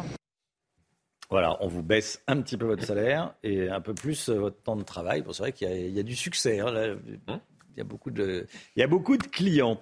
Euh, la guerre en Ukraine, à présent. Les Ukrainiens attendent toujours la réponse de la France sur euh, l'envoi de chars Leclerc. On en parlait dès hier matin. Les, les Ukrainiens, l'armée ukrainienne réclame euh, des chars lourds, des avions de chasse et même des missiles. Pour l'instant, la France tarde à, répondre. Général Clermont avec nous. Euh, mon général, pourquoi est-ce que Paris n'a toujours pas répondu alors que les autres capitales ont répondu? Parce que je pense que Paris veut prendre le temps d'argumenter sa réponse. Euh, Une réponse qui n'est pas facile à donner dans la mesure où on a très peu de chars Leclerc. Nous avons 210 chars Leclerc en service dans l'armée française, alors que nous en avions 1200 chars qui étaient des AMX-30 génération d'avant en 1988. Donc effectivement, on a baissé la garde. Et euh, d'autant plus que ces chars Leclerc, une partie en rénovation, donc ils ne sont pas tous disponibles. Une partie est déjà déployée en Roumanie, 14 chars Leclerc en Roumanie. Ces chars ne sont plus fabriqués, donc si on donne des chars Leclerc et qu'on les perd, il faudra racheter des chars qui ne seront pas des chars français. Euh, et d'autant plus également, pour terminer, on a déjà livré des AMX-10 RC qui, eux, sont remplacés par de nouveaux véhicules qui s'appellent des Griffons et qui ne, qui ne vont donc pas pénaliser les unités. Donc je pense qu'il va y avoir un, compromis entre euh, ce qu'on donnera et ce qu'on ne donnera pas. Par contre, ce qui est certain, c'est que cette guerre va être très longue. Donc ce n'est pas parce qu'on déciderait de ne pas donner de Charles Leclerc aujourd'hui qu'on déciderait euh, de ça pour euh, qu'on déciderait la même chose dans six mois ou dans un an. Merci mon général, restez bien avec nous. Aujourd'hui, ça fait 40 ans que Louis de Funès nous a quittés. 40 ans aujourd'hui. À cette occasion, on va aller dans sa commune du Cellier, au nord de Nantes. Son parc, le parc du château qu'il possédait, de 40 hectares, va être vendu et ça fait polémique, Chana. Oui, depuis des décennies, euh, ce parc est ouvert aux habitants qui ont maintenant leurs habitudes. Mais voilà, avec cette vente, il se pourrait bien que l'accès leur soit interdit, Michael Chailloux. Au fond, le château de Clermont où vivait Louis de Funès, aujourd'hui divisé en appartements privés. Tout autour, un parc de 40 hectares où les 4000 habitants du Cellier ont leurs habitudes de promenade. Qu'est-ce qu'on a derrière nous? Donc nous avons l'allée euh, des Cèdres qui, voilà, qui a été inscrite au monument historique dans les années 1920-23. Des cèdres, des séquoias bicentenaires qui sont au cœur d'une polémique. Le parc avec vue sur la Loire est sur le point d'être vendu à un privé qui pourrait bien en interdire l'accès. Deux pétitions circulent. Ça pourrait devenir un lieu fermé. Lui du Funès serait un peu serait horrifié parce que lui il a fait des dons euh, à la commune. La municipalité avait la possibilité de préempter pour bloquer la vente, mais elle a refusé, redoutant des coûts d'entretien. Dans les allées de l'exposition pour les 40 ans de la mort du comédien, on se désole. Quand on arrive au château de Clermont, dans ce parc, on ressent l'esprit de Funès. On a l'impression qu'il est là, qu'il est encore dans le parc, dans le jardin, qui va d'un coup euh, arriver. Donc, euh, si ce parc euh, n'est plus n'est plus ouvert au public, c'est un peu la catastrophe. Le parc, c'est c'est le seul patrimoine présent sur le cellier, avec le château. Le musée de Funès installé dans le château a fermé ses portes en 2016. Bientôt au cellier, il ne restera plus que la tombe du comédien et des fans égarés. Ah oui, qu'est-ce qu'il était drôle. Ça vous fait rire les films de Louis de Funès Oui, j'adore. Je les regardais souvent quand j'étais petite avec mes parents. J'aime beaucoup. Oui, oui. En général, ah, tout me fait rire, moi. Oui. Qu'est-ce que c'est drôle. On, a tous une scène, on a tous une scène en tête avec les films de, Louis de Funès. Et vous, quel est votre film préféré de Louis de Funès? Tiens, écoutez vos réponses. La folie des grandeurs. Il est l'or, Monseigneur. Ah, ça, c'est voilà, c'était c'est mon un de mes films préférés de Louis de Funès. Le film là où il était. Euh, euh, il avait les restaurants et il mettait tout dans sa veste. Louis de Funès, c'est magique. L'aile ou la cuisse, parce qu'il fait euh, un très beau duo avec euh, Coluche. Et on se marre toutes les cinq minutes. Rabbi Jacob, bien sûr. Salomon, vous êtes juif, euh, bon, je vous garde quand même. Hein. Quand dansait. C'était trop marrant. c'est fou, hein. tout, le monde, tout le monde se souvient. Hein. Moi, ma, scène préférée, c'est quand il est chef d'orchestre dans La Grande Vadrouille. Le débrief du concert. Ça démarre c'était vraiment très très bien. Et puis après, vous, c'était vous, c'était bien. Après, c'est euh, vous, c'était moyen. Et puis en fait, c'est pas mauvais, c'est très mauvais. C'est la meilleure. Lomi Guillot, votre meilleure scène, la scène préférée. Oh, euh, la soupe aux choux. Toute ah la scène de la soupe aux choux. Alors, on va pas vous demander de faire des bruits. Non, merci. Paul Sugy. Ah, dans les gendarmes, je pense. Ah, les gendarmes. Qu'est-ce qu'il y en a en fait? Les gendarmes, la grande vadrouille, euh, la folie des grandeurs. Oui, il y en a mille. Jacob. Rabbi Jacob, évidemment. Allez, euh, le Guillot dans un instant, l'écho. On va parler, c'est vraiment un, sujet extrêmement important. Les candidats qui boudent les offres d'emploi. Il n'y a jamais eu aussi peu de réponses aux offres d'emploi. C'est fou. On en parle dans un instant avec le A tout de suite. Restez bien avec nous. C'est News, il est 7h45. Dans un instant, l'écho et les candidats qui boudent les offres d'emploi. Mais tout d'abord, le point info, Chana Lousteau. 7000 amendements ont été déposés sur le projet de loi de la réforme des retraites. À eux seuls, les députés de la NUPES en ont déposé près de 6000. Ils se concentrent principalement sur le report de l'âge légal de départ à 64 ans. Problème, les députés pourraient ne pas avoir assez de temps pour étudier l'intégralité du texte. Ils ne disposent que de 20 jours. Le texte pourrait ainsi arriver au Sénat sans avoir été voté à l'Assemblée. Fin du suspense, le corps de l'animal percuté par une voiture en lisière de la forêt de Fontainebleau, c'était le 11 janvier, a été euh, autopsié. Le verdict est sans appel. Il s'agit bien d'un loup, un loup aux portes de la capitale. L'animal mesurait 1,18 m de longueur, 80 cm de haut et pesait 53 kg. Et puis quand la guerre en Ukraine s'invite à l'Open d'Australie, le père de Novak Djokovic annonce ce matin renoncer à assister à la demi-finale de son fils. L'Ukraine avait demandé cette nuit à l'organisation du tournoi d'interdire le père de Djoko de stade. Il a été filmé en tribune aux côtés de fans brandissant des drapeaux pro-russes.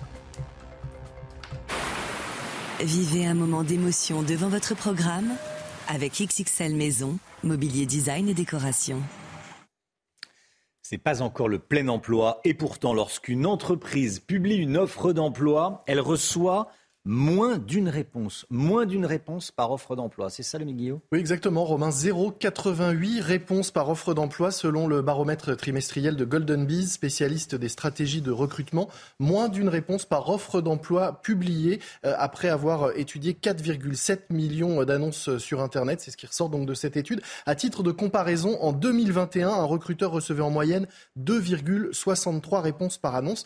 C'est vrai que ça semble étonnant alors qu'il y a encore 3,05 millions de demandeurs d'emploi en France, hein, selon les chiffres qui ont été publiés ce mercredi par le, le ministère du Travail. Et pourtant, pourtant, 6 recrutements sur 10 sont aujourd'hui jugés difficiles par les entreprises. Comment est-ce qu'on explique ça? D'abord parce qu'il y a de plus en plus d'offres d'emploi. Le baromètre montre ainsi qu'entre janvier 2021 et décembre 2022, il y a eu 130% d'offres en plus publiées. Les entreprises cherchant alors à accompagner la reprise de la croissance après le Covid. Il y a eu près d'un million d'offres hein, publiées en décembre 2022 contre 400 000 en janvier 2021. Euh, Mais le problème, c'est que les, recruteurs, les secteurs qui, qui recrutent sont ceux par définition qui peinent à attirer du monde, qui ont vu des salariés partir, notamment à l'occasion de la crise Covid.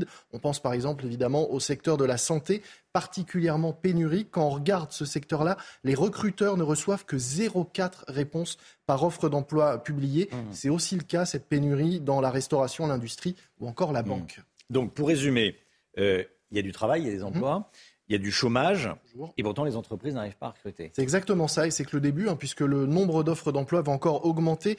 On estime que 760 000 nouveaux postes seront à pourvoir chaque année d'ici 2030, mais il y a bien inadéquation, vous le disiez, entre les besoins des entreprises et les profils des candidats. C'est pour ça d'ailleurs que le gouvernement a lancé sa réforme de l'assurance chômage en réduisant la durée d'indemnisation pour inciter les demandeurs d'emploi à reprendre plus vite un emploi. Pas sûr que ça suffise. Il faudrait sans doute renforcer l'attractivité de certains métiers et de certains secteurs en améliorant les conditions de travail ou tout simplement en trouvant le moyen de revaloriser les salaires. Il n'y a que comme ça qu'on redonnera goût au travail et qu'on redonnera peut-être un peu plus de valeur au travail, ce qui est euh, en perte de vitesse, on le disait plusieurs fois cette semaine. Mmh.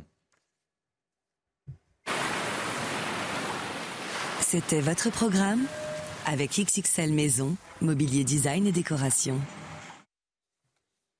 CNews, 7h49. C'est intéressant hein, ce que vous nous disiez. Euh, le MIC, hein, il y a, 0,88 réponses. Font, font réagir. Hein. Il y a beaucoup de réactions sur, euh, sur, euh, sur Twitter, hein, sur, votre, sur votre chronique, Lomic.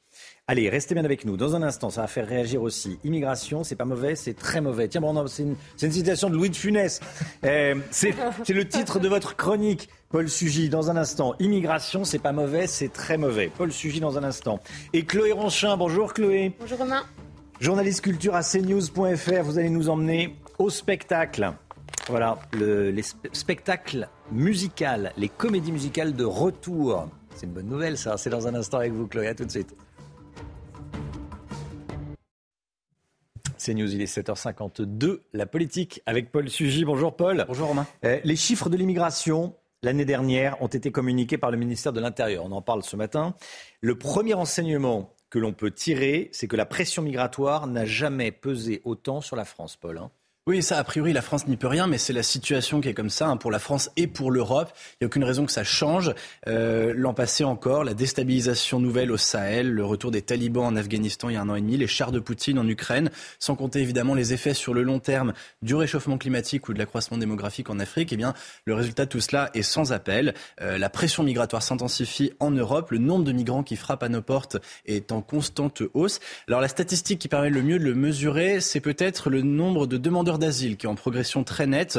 La France a enregistré l'an dernier un peu plus de 150 000 demandes d'asile, si on compte toutes les procédures, y compris celles qui passent par le règlement de Dublin, c'est-à-dire le partage des demandeurs d'asile entre les différents pays de l'Union européenne.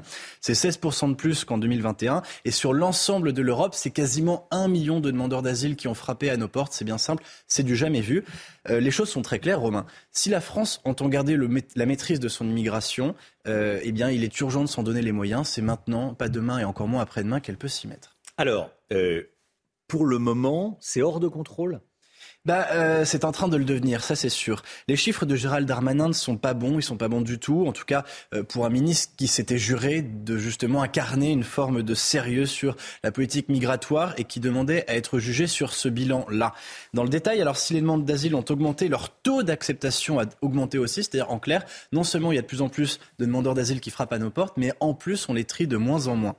Euh, sur l'ensemble, le nombre de titres de séjour, euh, vous l'avez dit sur l'antenne depuis ce matin, a augmenté aussi. Euh, la France est à son plus haut historique, hein, 320 000 au total. C'est 50 000 de plus qu'en moyenne sous le mandat de François Hollande, 120 euh, 000 de plus que sous Sarkozy. comme dirait Louis de Funès, dans la Grande Vadrouille, c'est pas mauvais, c'est très mauvais. Voilà, d'où le titre qu'on peut lire à l'écran. Il y a quand même un chiffre qui s'améliore, c'est le nombre d'expulsions de clandestins. Hein. Bah oui, mais non, raté. En fait, euh, il n'y a que dans le monde idéal de la langue ah de bois de Beauvau que ça progresse. C'est-à-dire qu'ils disent plus 15% par rapport à l'an dernier. D'accord, mais on reste à des niveaux bien inférieurs à ce qui se faisait avant le Covid. Hmm. C'est-à-dire que euh, la réalité cruelle, hein, pour le dire en d'autres termes, c'est que Gérald Darmanin fait moins bien que Christophe Castaner, ce qui était quand même pourtant pas très difficile. Et donc c'est pas très glorieux. On ose à peine rappeler, Romain, qu'en 2019, Emmanuel Macron, face aux lecteurs de Valeurs Actuelles, s'engageait, c'était une promesse de sa part, à arriver à un taux d'exécution de 100% des OQTF. Alors on en est évidemment très loin. En réalité, ce qui s'est passé depuis 2019, c'est qu'on a prononcé de plus en plus d'obligations de quitter le territoire français, mais qu'en revanche, parmi toutes les personnes que l'on prie donc de euh, quitter notre sol, eh bien, on en expulse de moins en moins. 12% des OQTF étaient encore exécutés au moment où Emmanuel Macron faisait cette promesse. Ensuite, ce taux est passé à 6%, à peine 5% euh, l'an dernier. Les reconductions à la frontière sont donc l'un des échecs majeurs de la politique migratoire de Gérald Darmanin et d'Emmanuel Macron. Le problème, c'est qu'on est à la veille de l'examen d'une loi qui se veut un peu plus offensive sur l'immigration, mais qu'en réalité, euh, Gérald Darmanin semble avoir pris d'avance les mesures qui pourtant sont controversées dans cette loi, en particulier l'immigration du travail, le nombre de régularisations de sans-papiers euh, qui sont salariés dans les entreprises françaises a bondi l'an passé. C'est comme si finalement Gérald Darmanin, avant même que le texte soit voté, en tirait déjà les conclusions. En revanche, sur les aspects plus euh, restrictifs du texte, eh bien, on en est très loin. Paul Sugy avec nous. Merci Paul. 8h15, soyez là. Je recevrai euh, Laurent Jacobelli, porte-parole du Rassemblement national. Il sera avec nous. On va parler de ces questions d'immigration, on va parler de retraite également, guerre en Ukraine. 8h15, tout de suite, on part au spectacle avec Chloé Ronchin. Bien dans vos baskets, devant la chronique culture avec Bexley. Bexley, bon chic, bon sens. Chloé Ronchin, bonjour Chloé. Bonjour Journaliste culture à cnews.fr. Vous nous proposez un programme placé sous le signe des spectacles musicaux ce matin. Hein. oui Romain, le chant euh, et la danse sont à l'honneur ce matin et je voulais notamment vous parler du spectacle Al Capone. Ça commence dès demain aux Folies Bergères à Paris et c'est un événement assez euh, inédit. Alors d'abord, c'est la toute première fois qu'une comédie musicale est consacrée au célèbre gangster américain, l'homme le plus redouté des années 1920. Et en plus, le casting est exceptionnel puisque c'est Roberto Alagna, le chanteur chanteur lyrique qui interprète Al Capone et sa voix devrait vous donner quelques frissons. On regarde tout de suite un extrait.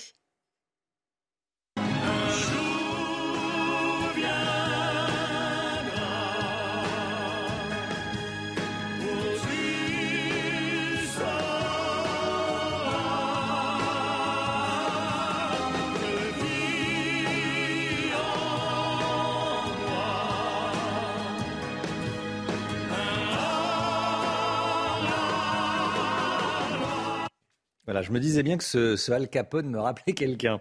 Euh, est-ce qu'il y aura d'autres stars sur scène? Oui, le ténor sera bien entouré. Vous retrouverez aussi la chanteuse pop-rock Angoun, ainsi que Bruno Pelletier, qui connaît très bien cet univers, puisqu'il a joué, je vous le rappelle, dans Notre-Dame de Paris. Voilà, Al Capone est une création de Jean-Félix Lalanne. Ça commence donc demain aux Folies Bergères et le spectacle est présenté jusqu'au 12 mai. Un peu de nostalgie des années 80 aussi au programme. En effet, Romain, la comédie musicale Flashdance fait son grand retour au Casino de Paris. Alors j'ai pu assister aux répétitions du spectacle et je peux vous dire que la troupe déborde d'énergie et de talent. Alors les artistes danseront bien sûr sur What Feeling qu'on entend euh, en ce moment. C'est Irène Cara. Hmm c'est Irène Cara. Et tout à fait Irène Cara. voilà, ou encore I Love Rock and Roll, bien sûr. Et sur scène, il y aura notamment Anaïs Delva. Alors son nom vous dit peut-être rien, mais vous connaissez forcément sa voix puisque c'est elle qui interprète le titre, ou devrais-je dire le tube, libéré, délivré de la Reine des Neiges et qu'on a tous déjà entendu au moins une fois. voilà, donc Flashdance est toujours mis en scène par Philippe Hersen et le spectacle est à l'affiche jusqu'au 12 février au Casino de Paris. Merci Chloé. Bien dans vos baskets, devant la chronique culture avec Bexley. Bexley, bon chic, bon sens. C'est News, il est 7h59. Merci d'être avec nous. Dans un instant, on sera aux côtés de ceux qui se préparent à la journée de mobilisation et de, grève eh, contre la réforme des retraites. Il y a eu des eh, marches au flambeau, vous le voyez derrière moi, euh, hier soir. Mais tout d'abord, c'est la météo. Alexandra Blanc. La météo avec Groupe Verlaine. Solution de centrale photovoltaïque avec option de stockage pour profiter de la lumière, même en cas de coupure. Des conditions météo une nouvelle fois hivernales aujourd'hui, beaucoup de nuages, beaucoup de grisailles sur les trois quarts du pays et localement un petit peu de neige également entre le sud-ouest, les régions centrales ou encore en allant euh, vers le nord-est et des pluies localement un petit peu plus soutenues également en allant vers la Garonne. On retrouve également du plein soleil autour du golfe du Lion avec néanmoins le maintien du Mistral et de la Tramontane et puis bonne nouvelle retour de quelques éclaircies entre la pointe bretonne et la pointe du Cotentin. Les températures, eh bien, elles restent toujours en dessous des normales de saison. Le froid se maintient, il va d'ailleurs se maintenir tout au long du week-end. 4 degrés seulement à Paris cet après-midi, 4 degrés à Toulouse. Vous aurez seulement 2 petits degrés à Clermont-Ferrand et en moyenne 8 degrés à Marseille. La suite du programme est bien demain encore le même type de conditions, beaucoup de nuages, beaucoup de grisailles, localement un petit peu de neige entre le Pays Basque et les régions centrales. Le vent se maintient en Méditerranée, le froid également. Il va faire froid au moins jusqu'à lundi puisqu'un redout est attendu la semaine prochaine. On en reparle bien sûr. Vous avez regardé la météo avec Groupe Verlaine. Isolation thermique par l'extérieur avec aide de l'État. Groupe Verlaine, le climat de confiance. C'est News, il est 8h. Bienvenue à tous et merci d'être avec nous. À la une ce matin, le camp des anti-réformes des retraites qui se chauffe la voie. Certains ont défilé avec des flambeaux, notamment à Paris. Cap sur mardi prochain pour la grande journée de mobilisation. L'indignation après la décision d'Anne Hidalgo de fermer la mairie de Paris mardi prochain pour permettre aux milliers de fonctionnaires de l'hôtel de ville de manifester contre la réforme des retraites. Anne Hidalgo répond à l'appel du numéro 1 du Parti communiste, Fabien Roussel. Florian Tardif avec nous. Une application pour lutter contre l'insécurité dans les transports en commun. Ça se passe à Marseille. On va tout vous expliquer dans ce journal. Et puis il va faire froid aujourd'hui. Et tout le week-end, comment bien choisir sa doudoune? C'est important, hein On va vous donner nos bons conseils. Et puis le père de Novak Djokovic qui crée la polémique à l'Open d'Australie. Il s'est affiché avec des militants pro-russes brandissant des drapeaux arborant le visage de Vladimir Poutine. L'Ukraine demande des sanctions. Novak Djokovic qui a dont le père a d'ailleurs annoncé qu'il n'assisterait pas à la demi-finale de son fils dans quelques heures. Mardi prochain, tous les syndicats appellent à une mobilisation générale contre la réforme des retraites. Pour préparer le terrain, de nombreuses grèves ont repris dès hier dans les raffineries, les centrales EDF ou encore les ports. Et une marche au flambeau était également organisée à Paris dans la soirée. Une nouvelle manière de manifester de plus en plus populaire ces derniers jours. Alexis Vallée. La nuit a beau être tombée, les manifestants contre la réforme des retraites sont toujours là, en attendant la grosse mobilisation de mardi prochain.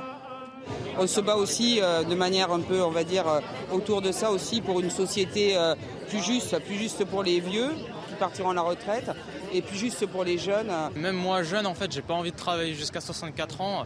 Moi typiquement j'ai travaillé dans la restauration là pendant un moment et je sais très bien que les gens qui sont dans la, dans la restauration, ils ne pourront pas tenir jusqu'à 64 ans, 65 ans, etc. Répondant à l'appel de l'intersyndicale d'Île-de-France, cette mobilisation pacifique a une particularité, la lueur des flambeaux. Une nouvelle manière de manifester, visible dans toute la France, comme à Grenoble ou à Rouen. Si on veut, se faire voir dans le quartier, bah, de nuit, le flambeau, c'est l'idéal. Ça peut être un moment où, il y a, les gens qui ne peuvent pas accéder à ces manifestations-là habituellement, ils peuvent là. Tous seront à nouveau dans la rue le 31 janvier prochain. Voilà, et mardi prochain, tous les syndicats appellent à une mobilisation euh, générale contre cette réforme des retraites, syndicats et personnalités politiques de gauche qui, rêve d'un mardi noir euh, le 31 pour tenter, espère-t-il, de faire reculer le gouvernement sur la réforme des retraites. Sur notre antenne, Fabien Roussel a lancé un appel à fermer les mairies ce jour-là par solidarité. Appel reçu 5 sur 5 par Anne Hidalgo, Florian Tardif. Euh, Anne Hidalgo qui a décidé de fermer la mairie de Paris mardi prochain. Pourtant, les fonctionnaires, normalement, font font pas de politique. Et oui, Anne Hidalgo qui répond donc à l'appel lancé euh, la veille par Fabien Roussel, le patron du Parti communiste français, euh, pour permettre à ses fonctionnaires de participer à cette deuxième journée de mobilisation. Donc la maire de Paris euh, proteste contre cette réforme des retraites, ce n'est pas surprenant puisqu'elle défendait pendant sa campagne le maintien à 62 ans de l'âge légal de départ à la retraite, qu'elle tente en revanche de récupérer le mouvement, de capitaliser même dessus pour se refaire, disons-le, une santé politique. Cela dérange, d'autant plus après l'échec cuisant qu'elle a euh, encaissé l'an dernier. Je ne rappellerai pas son score de 1,75% au premier tour. Cela dérange donc les syndicats qui voient, je le disais, une récupération politique grossière. C'est de l'affichage, euh, fustige un représentant de force ouvrière dans les colonnes d'aujourd'hui en France. Dans les faits, les services, dit-il, vont fonctionner et il y a même des pressions pour que les agents ne se mettent pas en grève. Si l'administration ne tournait plus mardi prochain, ce ne serait pas parce que Madame Hidalgo, je le cite, a souhaité que l'hôtel de ville soit solidaire, mais parce que les agents se sont mobilisés euh, massivement. Vous l'avez compris, un opposant, ça s'oppose, un syndicat, ça proteste, et dans tout ça, le français, il doit s'adapter. Voilà, pas de, pas de mairie de Paris. Pas de service public. Pas de mairie non plus à Montreuil. Il y a quelques, euh, quelques mairies qui ont décidé de, fermer mardi prochain. Il faudra repasser euh, le lendemain. La lutte contre l'insécurité dans les transports en commun. À Marseille, une application vient d'être lancée pour alerter un agent en temps réel si vous êtes témoin ou victime, bien sûr, d'un incident ou d'une agression. Hein. Alors cette application s'appelle RTM Alerte. Comment ça fonctionne? On voit ça avec Laure Para et Thibault Marcheteau. C'est la première fois qu'un réseau de transport ajoute un bouton SOS sur une application. Son nom, RTM Alerte. Les voyageurs témoins ou victimes de harcèlement, d'agression, de violence ou encore de vol pourront appuyer sur ce bouton SOS. À partir du moment où vous passez l'alerte soit par euh, téléphone, soit par le SMS, il y a un enregistrement sonore. Le fond sonore est enregistré, stocké et peut être réquisitionné a posteriori. Les alertes sont traitées depuis un centre de supervision. Selon la gravité des faits, la police ou les secours peuvent rapidement arriver sur les lieux grâce à la géolocalisation et les caméras de surveillance. C'est les études qui ont été menées sur le sentiment de sécurité par un cabinet et qui faisaient ressentir ce sentiment d'insécurité de, nombreux usagers, alors qu'en fait, il n'y a pas une insécurité profonde, mais il y a un sentiment. Donc on doit tout mettre en œuvre pour rassurer. Ça, c'est un outil qui va permettre de rassurer parce que l'usager va dire, tiens, j'ai un lien. La RTM recense 300 faits d'insécurité par an pour 900 000 voyageurs par jour. L'objectif de cette application, rassurer les voyageurs. Quand je suis seule, parce que quand on est une fille, euh, enfin voilà quoi. Euh, et quand il y a des personnes un petit peu bizarres qui rentrent dans le métro, je sais qu'il y en a souvent, surtout le soir. Et voilà, je pense que c'est ça qui m'inquiète euh, dans le métro. Aujourd'hui, l'alerte peut être donnée dans les couloirs ou sur les quais. Et d'ici la fin de l'année, elle fonctionnera dans les rames grâce à l'arrivée de la 4G sur l'ensemble du réseau. Fin du suspense. Le corps de l'animal percuté par une voiture en lisière de la forêt de Fontainebleau le 11 janvier dernier. Une quinzaine de jours. On en avait parlé. Le corps de l'animal a été autopsié. Il y avait un doute. Est-ce qu'il s'agit d'un loup ou pas? Bon, bah, euh, la réponse, ceci dit, il y avait peu de doutes, mais là, il est totalement levé. Il s'agit d'un loup. Oui, il y avait bien un loup aux portes de la capitale. Hein. Alors, regardez la réaction du maire de Fontainebleau. Hmm. Les analyses des spécialistes sont formelles et après la Normandie et les Yvelines, le loup euh, continue ses balades autour de Paris. L'animal que vous voyez à l'instant euh, sur euh, ces images mesurait 1,18 m de longueur, 80 cm de haut et pesait 53 kilos. Alors la question maintenant, c'est d'où venait-il et comment est-il arrivé si proche de la capitale? Voilà. Alors d'après les informations du, Parisien, pas de panique. A priori, il faisait pas un loup sauvage euh, parce qu'il était visiblement nourri avec de la viande, euh, enfin coupé, et puis euh, les ses coussinets n'étaient pas vraiment abîmés, ce qui veut dire qu'il n'avait pas beaucoup, beaucoup marché. Donc c'est peut-être un loup en captivité. C'est peut-être d'ailleurs pour ça que qu'il a été renversé par une voiture. Hein. Mm. Bon. Euh, voilà, on va continuer à mener l'enquête. Enfin, 53, oui, 53 kilos, une belle bête. Hein. Mm. C'était une belle bête. Rembourrée, confortable, chaude, ce matin, on vous parle des doudounes. Avec le froid, et ça va durer ce week-end, Alexandra Blanc nous le disait il y a quelques instants, il vaut mieux bien s'équiper et il y en a pour tous les goûts. Alors la grande question ce matin, Romain. Et j'ajoute toutes les bourses et tous les portefeuilles. Ah hein. oui, bien sûr. Mais comment choisir justement la doudoune parfaite pour vous? Eh bien, on voit ça avec Marion Bercher et Célia Barotte. Pour affronter le froid, la doudoune est un allié de taille, mais c'est aussi pour son confort que les Français l'adorent. On est dans un, dans un feu parce qu'il fait, il fait chaud à l'intérieur, c'est doublé. Je trouve que la doudoune, quand il fait très très froid comme ça, on est vraiment bien dedans. On est au chaud. Euh. Je me sens un peu comme chez moi, sous une couette aussi, donc euh, vraiment c'est super cool. Alors, comment choisir la doudoune idéale? D'abord, en fonction de sa taille et de sa morphologie, il faut trancher entre les courtes et les longues. Pour les personnes qui sont un peu plus de forme, c'est vrai qu'on leur conseille, euh, nous, des modèles qui sont un peu plus courts. les personnes qui sont un peu plus fines, forcément, qui peuvent porter le modèle oversize, se portent également comme ça, les très très longues. Duvet, les composants des doudounes sont multiples en fonction de leur usage. Ici, on est avec de la fourrure de raccoon. Euh, à l'intérieur, on a couverture de survie, mais c'est très pratique pour tout ce qui est ski, grand froid, c'est vraiment très sympa. Autre critère, sa couleur, et cette année les modèles sont plutôt originaux. Alors on aura celle-ci, le violet, qui, euh, qui, ça a été un carton chez nous. C'est vraiment une très très belle euh, couleur. On a également le rose, très sympa. Le orange aussi qui est très très joli, qui ressort très très bien sur les peaux euh, assez mat. Pour beaucoup de clients comme Nasser, c'est avant tout le prix qui va orienter sa sélection. Je cherche toujours, la, comme c'est une période de solde, le, le, prix le plus intéressant, on va dire. 100 euros, 150 maxi. Ces prochains jours, les températures vont continuer de baisser et les adeptes de doudoune, quant à eux, risquent de se multiplier. Voilà, l'art de bien choisir sa doudoune. Vous avez une préférence, Chana? Alors moi, je suis plus doudoune courte. Parce Voilà. que les doudounes longues, j'ai un peu l'impression d'être dans un sac de couchage. je préfère la C'était assumé. On voit bien. On voit bien. Ça, on est voilà. un peu dans le lit. euh. Exactement, mais c'est confortable, j'en doute On voit bien ce que vous voulez dire. Allez, euh, quand la guerre en Ukraine s'invite à l'Open d'Australie, le père de Novak Djokovic annonce ce matin qu'il renonce à assister à la demi-finale de son fils. L'Ukraine avait demandé euh, cette nuit à l'organisation du tournoi d'interdire le père de, de, de Djoko de stade. hein. Oui, parce qu'il a été filmé en tribune aux côtés de fans brandissant des drapeaux pro-russes. Vous le voyez euh, sur ces images. Et l'ambassadeur ukrainien à Canberra a appelé l'athlète serbe, donc Djokovic, à s'excuser personnellement et à condamner l'invasion russe en Ukraine. C'est News, il est 8h10. Restez bien avec nous dans un instant. Je reçois Laurent Jacobelli, porte-parole du Rassemblement, du Rassemblement national, député RN de Moselle. Laurent Jacobelli dans la matinale. À tout de suite. Rendez-vous avec Pascal Pro dans l'heure des pros, du lundi au vendredi de 9h à 10h30. C'est News, il est 8h16. Bienvenue à tous. Merci d'être avec nous dans la matinale. Dans un instant, on sera avec Laurent Jacobelli, porte-parole du Rassemblement national et député RN de Moselle. Mais tout d'abord, le point info avec vous, Chana Lousteau.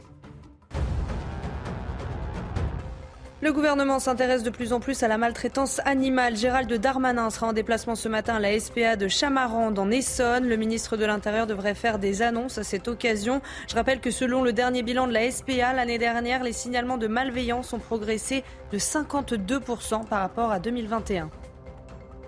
Un homme a été interpellé après l'incendie devant l'église Saint-Laurent dans le 10e arrondissement de Paris. Il s'agit d'un Ukrainien de 47 ans. Il a été arrêté mercredi dernier, jour de l'incendie. Il a été placé en garde à vue avant d'être finalement admis en infirmerie psychiatrique hier. Une enquête a également été ouverte pour trois autres tentatives d'incendie ce mois-ci dans la capitale. Et puis la colère monte aux États-Unis après le décès de Tyre Nichols. Joe Biden a appelé au calme hier soir. Cet Afro-Américain de 29 ans est mort après avoir été interpellé par cinq policiers, également afro-américains, dans le Tennessee.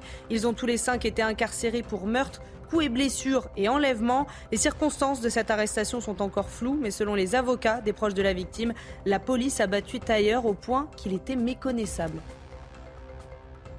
Bonjour Laurent Jacobelli. Bonjour. Merci d'être avec nous ce matin, député Rassemblement national de la Moselle et porte-parole du RN.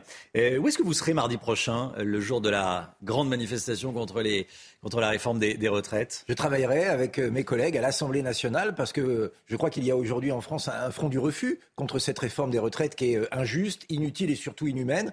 Les syndicats appellent à la grève et à la manifestation. Nous, en tant qu'élus, eh bien, nous travaillerons sur les textes pour faire en sorte de protéger les Français parce que c'est clair, pour le Rassemblement national, cette réforme des retraites, c'est non. Vous, vous n'irez pas manifester? À titre personnel, je n'irai pas. Certains de nos adhérents, certains de nos sympathisants iront.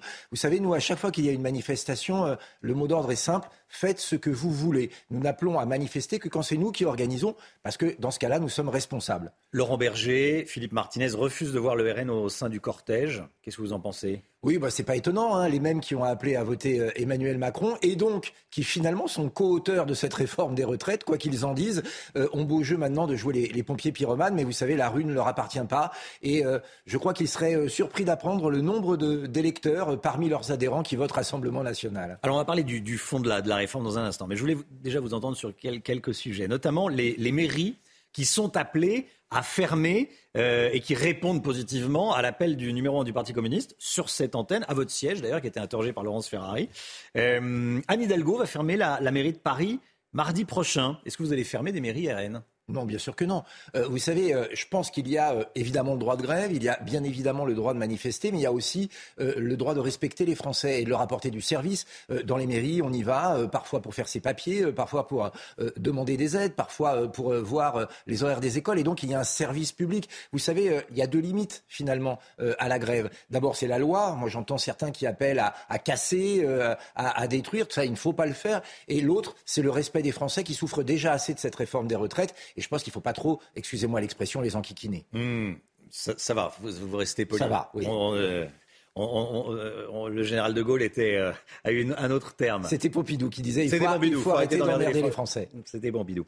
Euh, la CGT mène des coupures ciblées. Vous les soutenez? Non. Euh, c'est pas légal de faire des hmm. coupures de, courant. Je pense qu'il faut manifester par les moyens légaux. Il y en a beaucoup. Vous savez, il y a eu une manifestation le 19 dernier. Elle s'est passée de manière globalement pacifique, avec très peu d'incidents et avec beaucoup d'échos. Je crois que c'est la preuve que l'excès n'est pas bon. Tous les excès sont à éviter. L'excès du gouvernement avec cette espèce d'atrocité sociale que représente cette réforme des retraites et euh, les euh, excès que certains cadres de la CGT euh, voudraient promouvoir. Je crois que ce n'est d'ailleurs pas l'état d'esprit des manifestants et des grévistes. Alors Marine Le Pen était hier dans le, Pas-de-Calais. Elle a lancé un, appel aux députés les républicains en somme, elle leur a dit aidez-nous, votez comme nous. Euh, est-ce que vous êtes déjà en contact avec certains? Oui, bien sûr, on leur parle, vous savez, euh, presque quotidiennement mm. à l'Assemblée nationale. Et euh, malgré les ordres qui viennent d'en haut, il y a des députés républicains qui, lorsqu'ils vont dans leur circonscription, se rendent compte des ravages euh, que créerait cette réforme des retraites. Vous savez, quand ils parlent à quelqu'un qui commence à travailler à 18 ans et qui comprend que lui devra travailler deux ans de plus, alors que quelqu'un qui commence à travailler à 25 ans, un ingénieur, un économiste, quelqu'un qui a un métier plutôt calme, lui ne travaillera pas deux ans de plus, mais exactement le même temps qu'aujourd'hui, ils se rendent compte, ces républicains, que c'est injuste. Et petit à petit, l'idée fait son chemin à ces euh, députés de ne pas suivre la consigne générale mmh. qui est de voter pour finalement ce qui serait euh, casser le système social, voulu d'ailleurs par le général de Gaulle.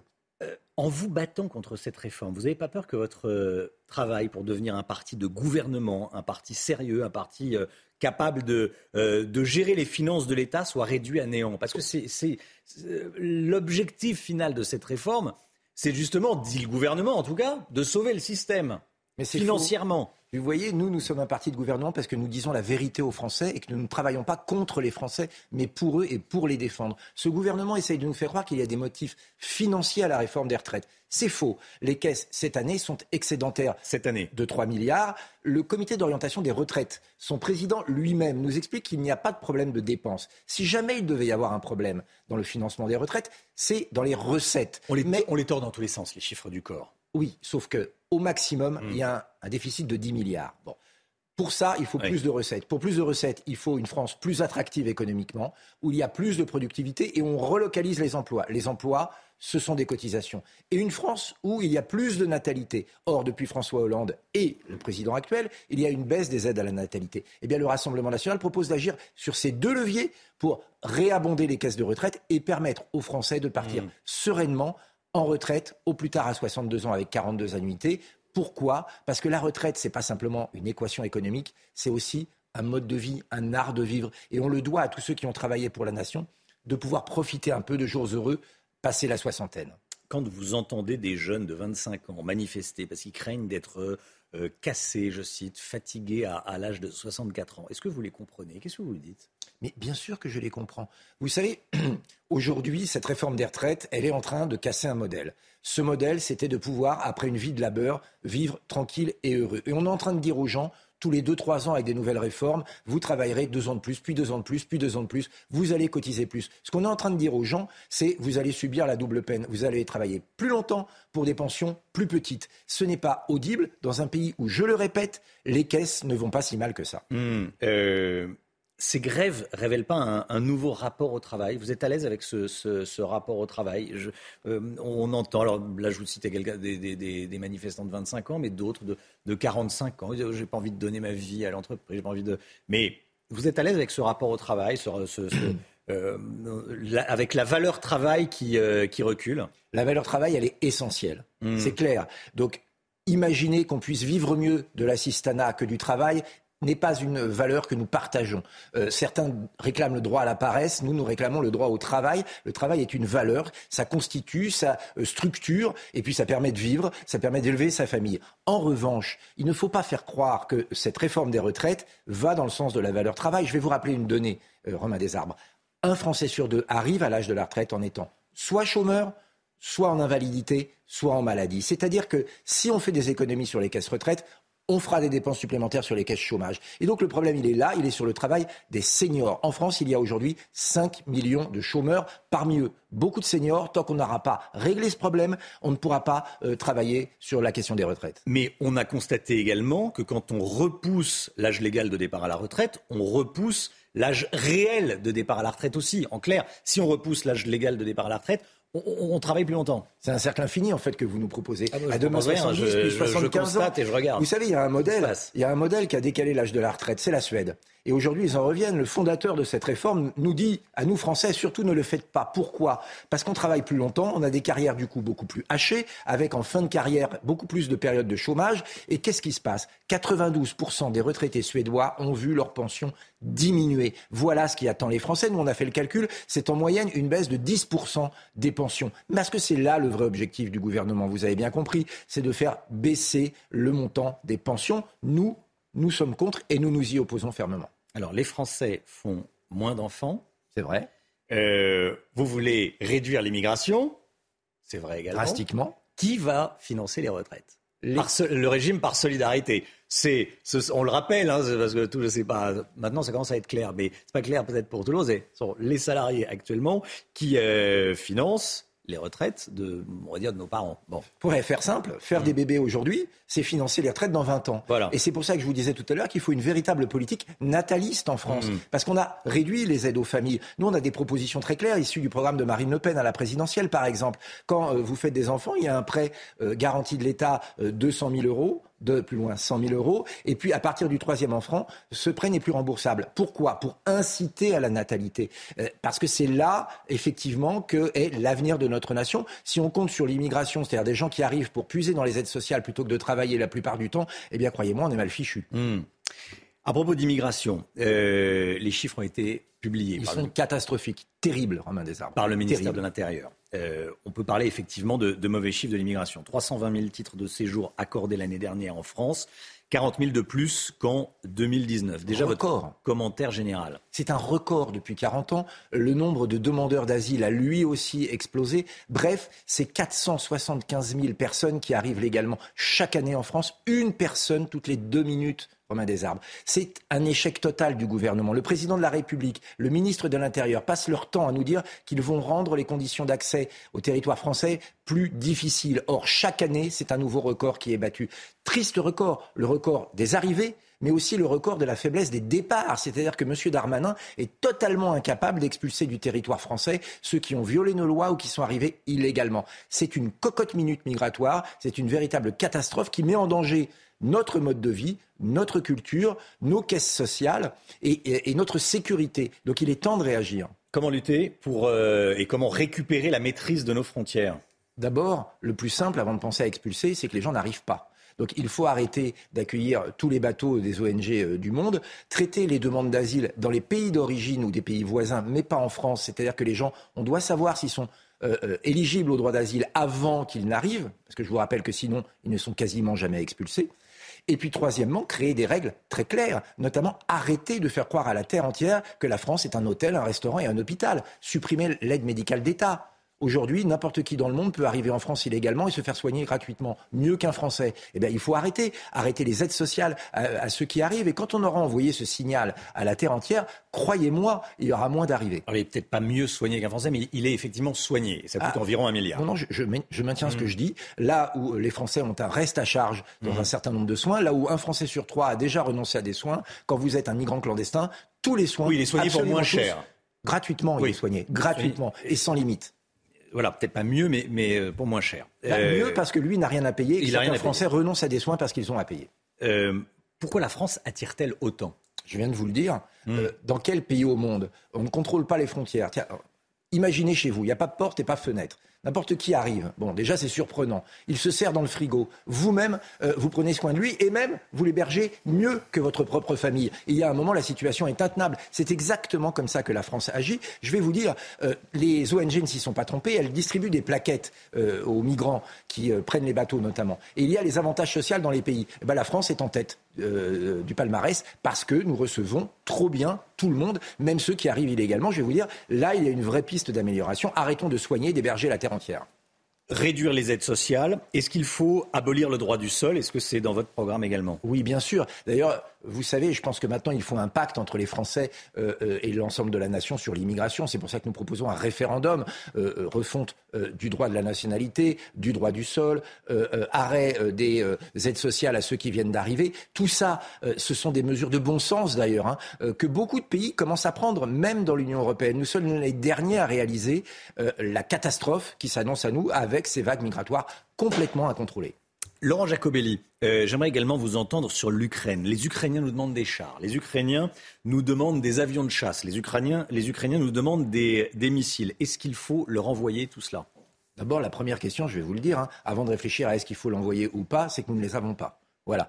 Euh, sur les chars, aujourd'hui, la situation en France est assez. Euh, On en a 200. Est assez triste. Oui, alors il y en a 200, pas en fonction. Hein.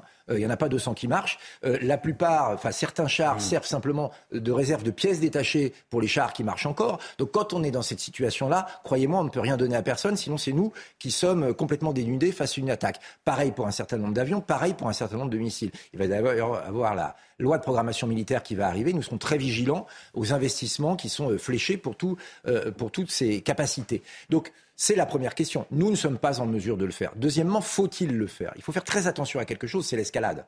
Euh, euh, que l'Ukraine puisse se défendre contre les attaques russes, c'est une chose. Donner à l'Ukraine les moyens d'attaquer la Russie, ce serait passer une étape supplémentaire. Tout ça, à mon avis, ne doit pas pouvoir se faire sans le Parlement. Volodymyr Zelensky dit que ce sont des armes pour se défendre.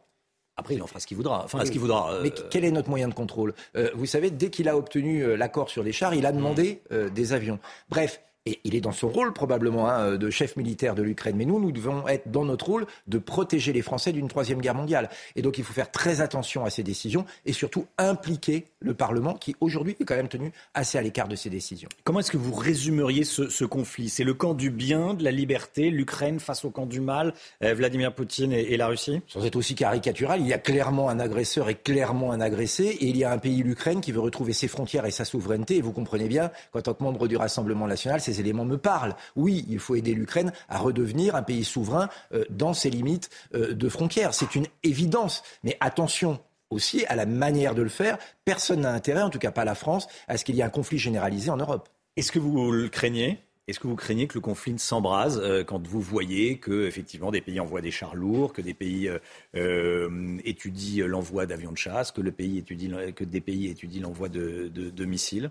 Il faut effectivement être très vigilant. C'est une possibilité, c'est un scénario qui existe, on ne peut pas euh, l'ignorer. Et donc ça veut dire deux choses, ça veut dire faire très attention à ce que nous-mêmes, la France, nous livrons ou nous livrons pas, et faire très attention aussi dans les années à venir à nous savoir avoir une armée avec des moyens, avec des hommes capables de répondre à une attaque qui pourrait être une attaque européenne d'ampleur. Ce sont donc deux défis gigantesques qui changent complètement notre modèle de défense et sur lesquels nous devons être vigilants. Laurent Jacobelli, porte-parole du Rassemblement national, député RN de la Moselle, merci d'être venu ce matin sur le plateau de la matinale. Bonne journée à vous. Bonne journée. À bientôt. La suite de la matinale, tout de suite, bien sûr.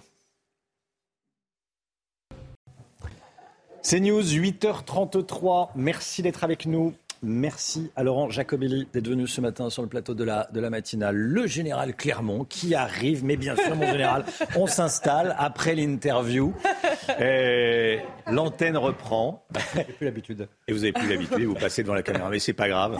le général Clermont est avec nous. On va euh, parler bien sûr de la guerre en Ukraine, euh, des toutes dernières informations. Mais tout d'abord, la mairie de Montreuil. La mairie de Montreuil sera fermée le 31 janvier prochain, mardi prochain. Le maire communiste Patrice Bessac a décidé de fermer tous les services municipaux l'après-midi pour soutenir les opposants à la réforme des retraites, Chana. Oui, seuls les services d'urgence resteront ouverts. Une décision plutôt soutenue par les riverains, Olivier Gangloff et Alexis Vallée. C'est une annonce ô combien symbolique. La municipalité de Montreuil a décidé de fermer la mairie le 31 janvier dès midi pour protester contre la réforme des retraites. Seuls les services d'urgence resteront ouverts, comme ceux liés à l'état civil, au logement ou aux écoles. Les agents municipaux, eux, pourront participer, s'ils le souhaitent, à la manifestation à Paris. Chacun doit apporter sa pierre. La municipalité de Montreuil a décidé d'amener sa pierre à la mobilisation. C'est une fermeture solidaire et combative. Au fond, comme en 1995, il faut à un moment donné dire c'est possible. Patrick Bessac assure avoir déjà reçu le soutien de nombreux agents. Et dans les rues de la commune, les habitants se joignent majoritairement à cette initiative. Je trouve que c'est une belle preuve de solidarité avec euh, bah, les citoyens. Je suis pour euh, les grèves, donc je trouve ça tout à fait normal, qui permettent aux gens d'aller se battre pour leurs droits. Je pense que le service de la mairie ne devait pas fermer. Je pense que par solidarité, pour une seule journée, bien sûr, ça peut être justifié qu'ils ferment le service. Bien sûr, ça va peut-être gêner certains usagers. De toute façon, ça va être une journée de grève où rien va fonctionner, donc... Euh, Comme Montreuil, plusieurs autres mairies fermeront leurs portes mardi prochain. Voilà, plusieurs autres mairies fermeront leurs portes mardi prochain. Est-ce que franchement c'est le rôle de maire de euh, fermer des, mairies? Est-ce que c'est le rôle de, fonctionnaire d'aller manifester, de fermer la mairie, d'aller manifester? Les fonctionnaires normalement sont, euh, neutres politiquement. Euh, à Paris, Anne Hidalgo a décidé de fermer la mairie de Paris, non pas quelques heures mais toute la journée. Écoutez ce qu'en disait il y a quelques instants Laurent Jacobelli, porte-parole du Rassemblement national. Euh, je pense qu'il y a euh, évidemment le droit de grève, il y a bien évidemment le droit de manifester, mais il y a aussi euh, le droit de respecter les Français et de leur apporter du service. dans les mairies, on y va, parfois pour faire ses papiers, parfois pour demander des aides, parfois pour voir les horaires des écoles. Et donc, il y a un service public. Vous savez, il y a deux limites finalement à la grève. D'abord, c'est la loi. Moi, j'entends certains qui appellent à, casser, à, à, détruire. Ça, il ne faut pas le faire. Et l'autre, c'est le respect des Français qui souffrent déjà assez de cette réforme des retraites. Et je pense qu'il ne faut pas trop, excusez-moi l'expression, les enquiquiner. Voilà, on aurait pu dire les emmerder, mais ça c'est Pompidou. Voilà, j'ai dit, euh, dit que c'était euh, De Gaulle, c'est bien sûr Pompidou. Euh, qui disait il ne faut pas emmerder les Français. À Saint-Brévin, près de Nantes, l'ambiance s'envenime autour du projet d'implantation d'un nouveau centre pour migrants. Au cœur des tensions, la proximité de ce centre avec une école, Chana. Le maire a notamment reçu des menaces de mort et ces pressions ne devraient pas s'arrêter puisqu'un autre projet en Bretagne a été annulé suite à ce type d'intimidation. Jean-Michel Decaze. Le CADA de Saint-Brévin devrait ouvrir à la fin de l'année. Les opposants espèrent stopper ce projet de centre d'accueil des demandeurs d'asile situé près d'une école. Ils craignent l'agression des enfants par des migrants. Des anti-CADA dopés par l'abandon du centre qui devait être implanté à Calac, en Bretagne. On peut faire plier le maire dans son, euh, dans, son envie, effectivement, d'imposer comme ça, euh, unilatéralement, je dirais, son projet. Sauf que c'est l'État qui pilote le projet. Le maire, favorable à l'accueil des migrants, rappelle que le terrain a été vendu à l'unanimité du conseil municipal. Je ne pense pas que l'État arrêtera ce projet. Pourquoi? Bah, je crois que c'est un projet qui est au niveau national, hein, donc euh, voilà, où il faut multiplier en fait les centres d'accueil pour les demandeurs d'asile. Ils disent qu'ils ont gagné à Calac et qu'ils vont augmenter la pression sur, sur la commune de Saint-Brévin. Il y a une, une espèce de mainmise qui a été faite par euh, les partis d'extrême droite. Un certain nombre de parents d'élèves ont reçu des, des, mails à leur adresse personnelle disant que si par exemple leurs enfants allaient se faire violer par des migrants, euh, c'est eux qui seraient responsables. La commune accueille des migrants depuis 2016 sans qu'aucun incident n'ait été signalé les mauvais chiffres de l'immigration. Jamais la France n'a eu à traiter autant de demandes d'asile sur son sol. Le ministère de l'Intérieur en a recensé plus de 156 000 euh, l'année dernière. Et même, ce qui peut paraître comme étant un succès, finalement un échec du gouvernement euh, Macron, le nombre d'expulsions euh, a très peu augmenté. Seulement 15 000 expulsions l'année dernière. Seulement 15 000 expulsions. Patrick Stefanini, ancien secrétaire général du ministère de l'Immigration, était avec nous à 7h10. Écoutez. Ces procédures font actuellement intervenir deux juges. Je suis tenté de dire il y en a un de trop. Il faut simplifier radicalement la procédure. Il faut évidemment conserver le droit au recours, mais il faut simplifier les choses. Et le, fait qu'actuellement euh, on obtienne des résultats qui sont très médiocres, on va le dire, en matière d'éloignement, vous l'avez rappelé, vous avez cité les chiffres, euh, s'explique très largement par l'excessive complexité de nos procédures excessive complexité de nos procédures. Pourquoi la France attire-t-elle autant, Patrick Stefanini? Parce qu'elle a un système social qui est plus généreux que celui de la plupart des autres pays européens. Et vous avez depuis une dizaine d'années un, phénomène euh, qui est extrêmement inquiétant, qui est le fait que des demandeurs d'asile qui ont été pris en charge à leur arrivée dans l'Union européenne par d'autres pays que la France, je pense par exemple à l'Allemagne, mais on peut penser aussi à l'Italie, à l'Espagne, enfin, etc., et qui sont déboutés dans ces pays, viennent en France au bout d'un an euh, et euh, formulent une nouvelle demande d'asile. Et vous l'avez souligné, là aussi, on atteint des, des niveaux records pour la demande d'asile en France l'année dernière, en 2022, et ça s'explique par ces mouvements secondaires je verrai. Voilà, 156 000 demandes d'asile l'année dernière, 320 000 titres de séjour, 320 000 titres de séjour euh, accordés par la France l'année dernière. Le conflit en Ukraine, la guerre en Ukraine, on est avec vous, Général Clermont. Euh, la guerre en Ukraine, les, Ukrainiens attendent toujours la réponse de la France sur l'envoi de chars Leclerc, notamment. Mais les Ukrainiens nous, ont demandé également des avions de chasse. Pourquoi est-ce que Paris, en général, met autant de temps à répondre à Kiev? Parce que la question est à la fois technique et politique et que je pense que la France veut prendre le temps d'argumenter la réponse. C'est, ça va être très compliqué dans la mesure où nous avons très peu de chars Leclerc, hein, peut-être deux chiffres pour le rappeler. 1200 chars lourds en 1988 avec 17 régiments de chars. En 2023, c'est un peu plus de 200 chars Leclerc avec 4 régiments de chars. On en a très peu. En plus de ça, il y en a un certain nombre qui sont déjà déployés en Roumanie dans le cadre de l'opération sur le front est de l'OTAN. Il y a une partie de ces chars qui sont en cours de modernisation, donc ils ne sont pas disponibles. Ces chars ne sont plus fabriqués, donc si on perd des, chars au combat, on ne pourra pas les remplacer. Il faudra déjà acheter des chars étrangers.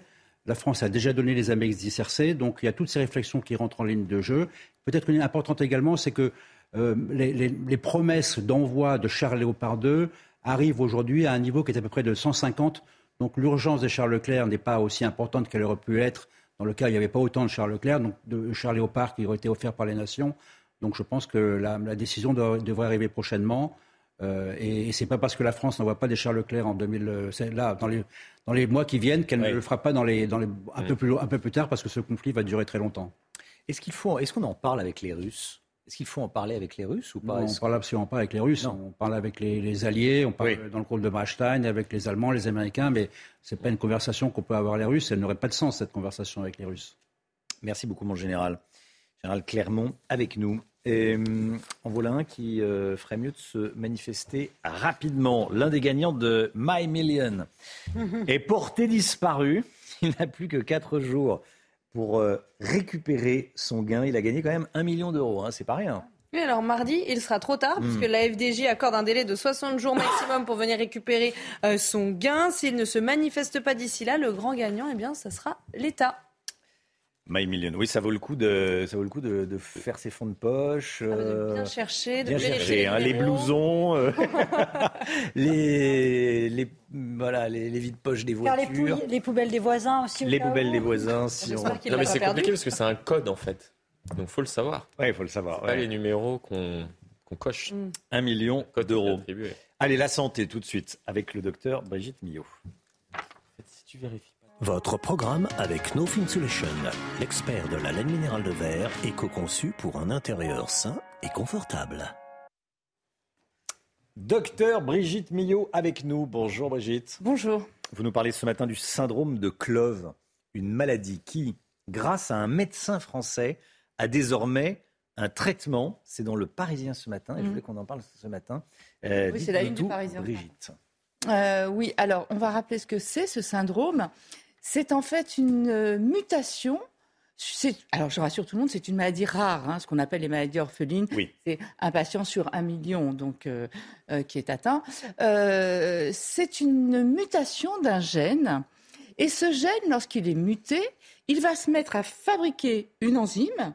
Et cette enzyme va stimuler la prolifération des cellules. Prolifération incontrôlée. Hein. Vous savez que normalement, chaque cellule a une durée de vie, c'est bien réglé. Hein. Il y a un chef d'orchestre là-dedans qui règle toutes les durées de vie de chaque cellule. Là, comme dans les cancers, une prolifération incontrôlée de ces cellules qui vont se mettre à se multiplier, à grossir, à se multiplier, etc. Euh, donc tout ça, ce qu'il faut bien comprendre, c'est que selon le moment où se passe le bug dans la vie embryonnaire, on va avoir des stades différents de la maladie, des degrés différents. Si c'est au tout début, on aura énormément de symptômes. Si c'est à la fin de la, vie embryonnaire que le bug se passe, on en aura moins. Donc on a des degrés divers. Je vous ai mis les principaux symptômes euh, que l'on retrouve dans ce syndrome. Le syndrome, vous avez des excroissances de tissus graisseux. Les cellules graisseuses, elles se multiplient, se multiplient, se multiplient, se font des grosses tumeurs comme ça. Des malformations vasculaires aussi, où vous vous retrouvez avec euh, des, des, pelotes vasculaires comme ça qu'il faut absolument arriver à emboliser, à, bloquer, à détruire, à, durcir. Euh, des névis, comme des grains de beauté partout, partout, partout. On peut avoir des scolioses, donc des déformations du dos hein, dans les trois plans de l'espace. Mmh. On peut avoir des déformations osseuses et on peut avoir des douleurs qui peuvent être terribles. Et je ne vous parle pas du retentissement psychologique quand vous vous retrouvez avec ces déformations. Certains l'ont comparé euh, au film Elephant Man. Mmh. C'est pas tout à fait le même syndrome. C'était le syndrome de Proté, mais enfin. Ça entraîne des déformations aussi et des souffrances aussi terribles. Parce qu'en plus, ce que je vous dis, ça sont les choses qui se voient. Mais à l'intérieur, il y a aussi des excroissances. Donc, quand l'excroissance elle est à côté du rein, par exemple, eh bien, ça va bloquer le rein. Vous allez être en insuffisance rénale. Vous voyez, ça peut avoir des conséquences très lourdes. Là, je vous ai mis euh, juste une image. Euh, je, vous la montrerai après. Euh, l'idée de génie du professeur Guillaume Canot, et non pas Canet, c'est d'avoir, de s'être dit, tiens, il a, il a fabriqué en fait je sais que euh, certains vont, un peu râler, mais il a fabriqué une souris avec ce syndrome, avec cette mutation, pour essayer un traitement qui était un traitement utilisé dans le cancer, parce que dans le cancer, c'est pareil, il y a une multiplication des cellules euh, un petit peu partout et incontrôlée. Hein. Donc, il a eu l'idée de faire ça et il s'est aperçu que la souris, en quelques jours de traitement, plus rien. Donc, il a demandé l'autorisation, ce qu'on appelle un usage compassionnel, euh, au laboratoire Novartis qui faisait. En, deux mots, un usage compassionnel Ça veut dire qu'on n'a pas encore l'autorisation officielle, mais comme c'est grave, on va quand même vous donner l'autorisation de le faire. D'accord.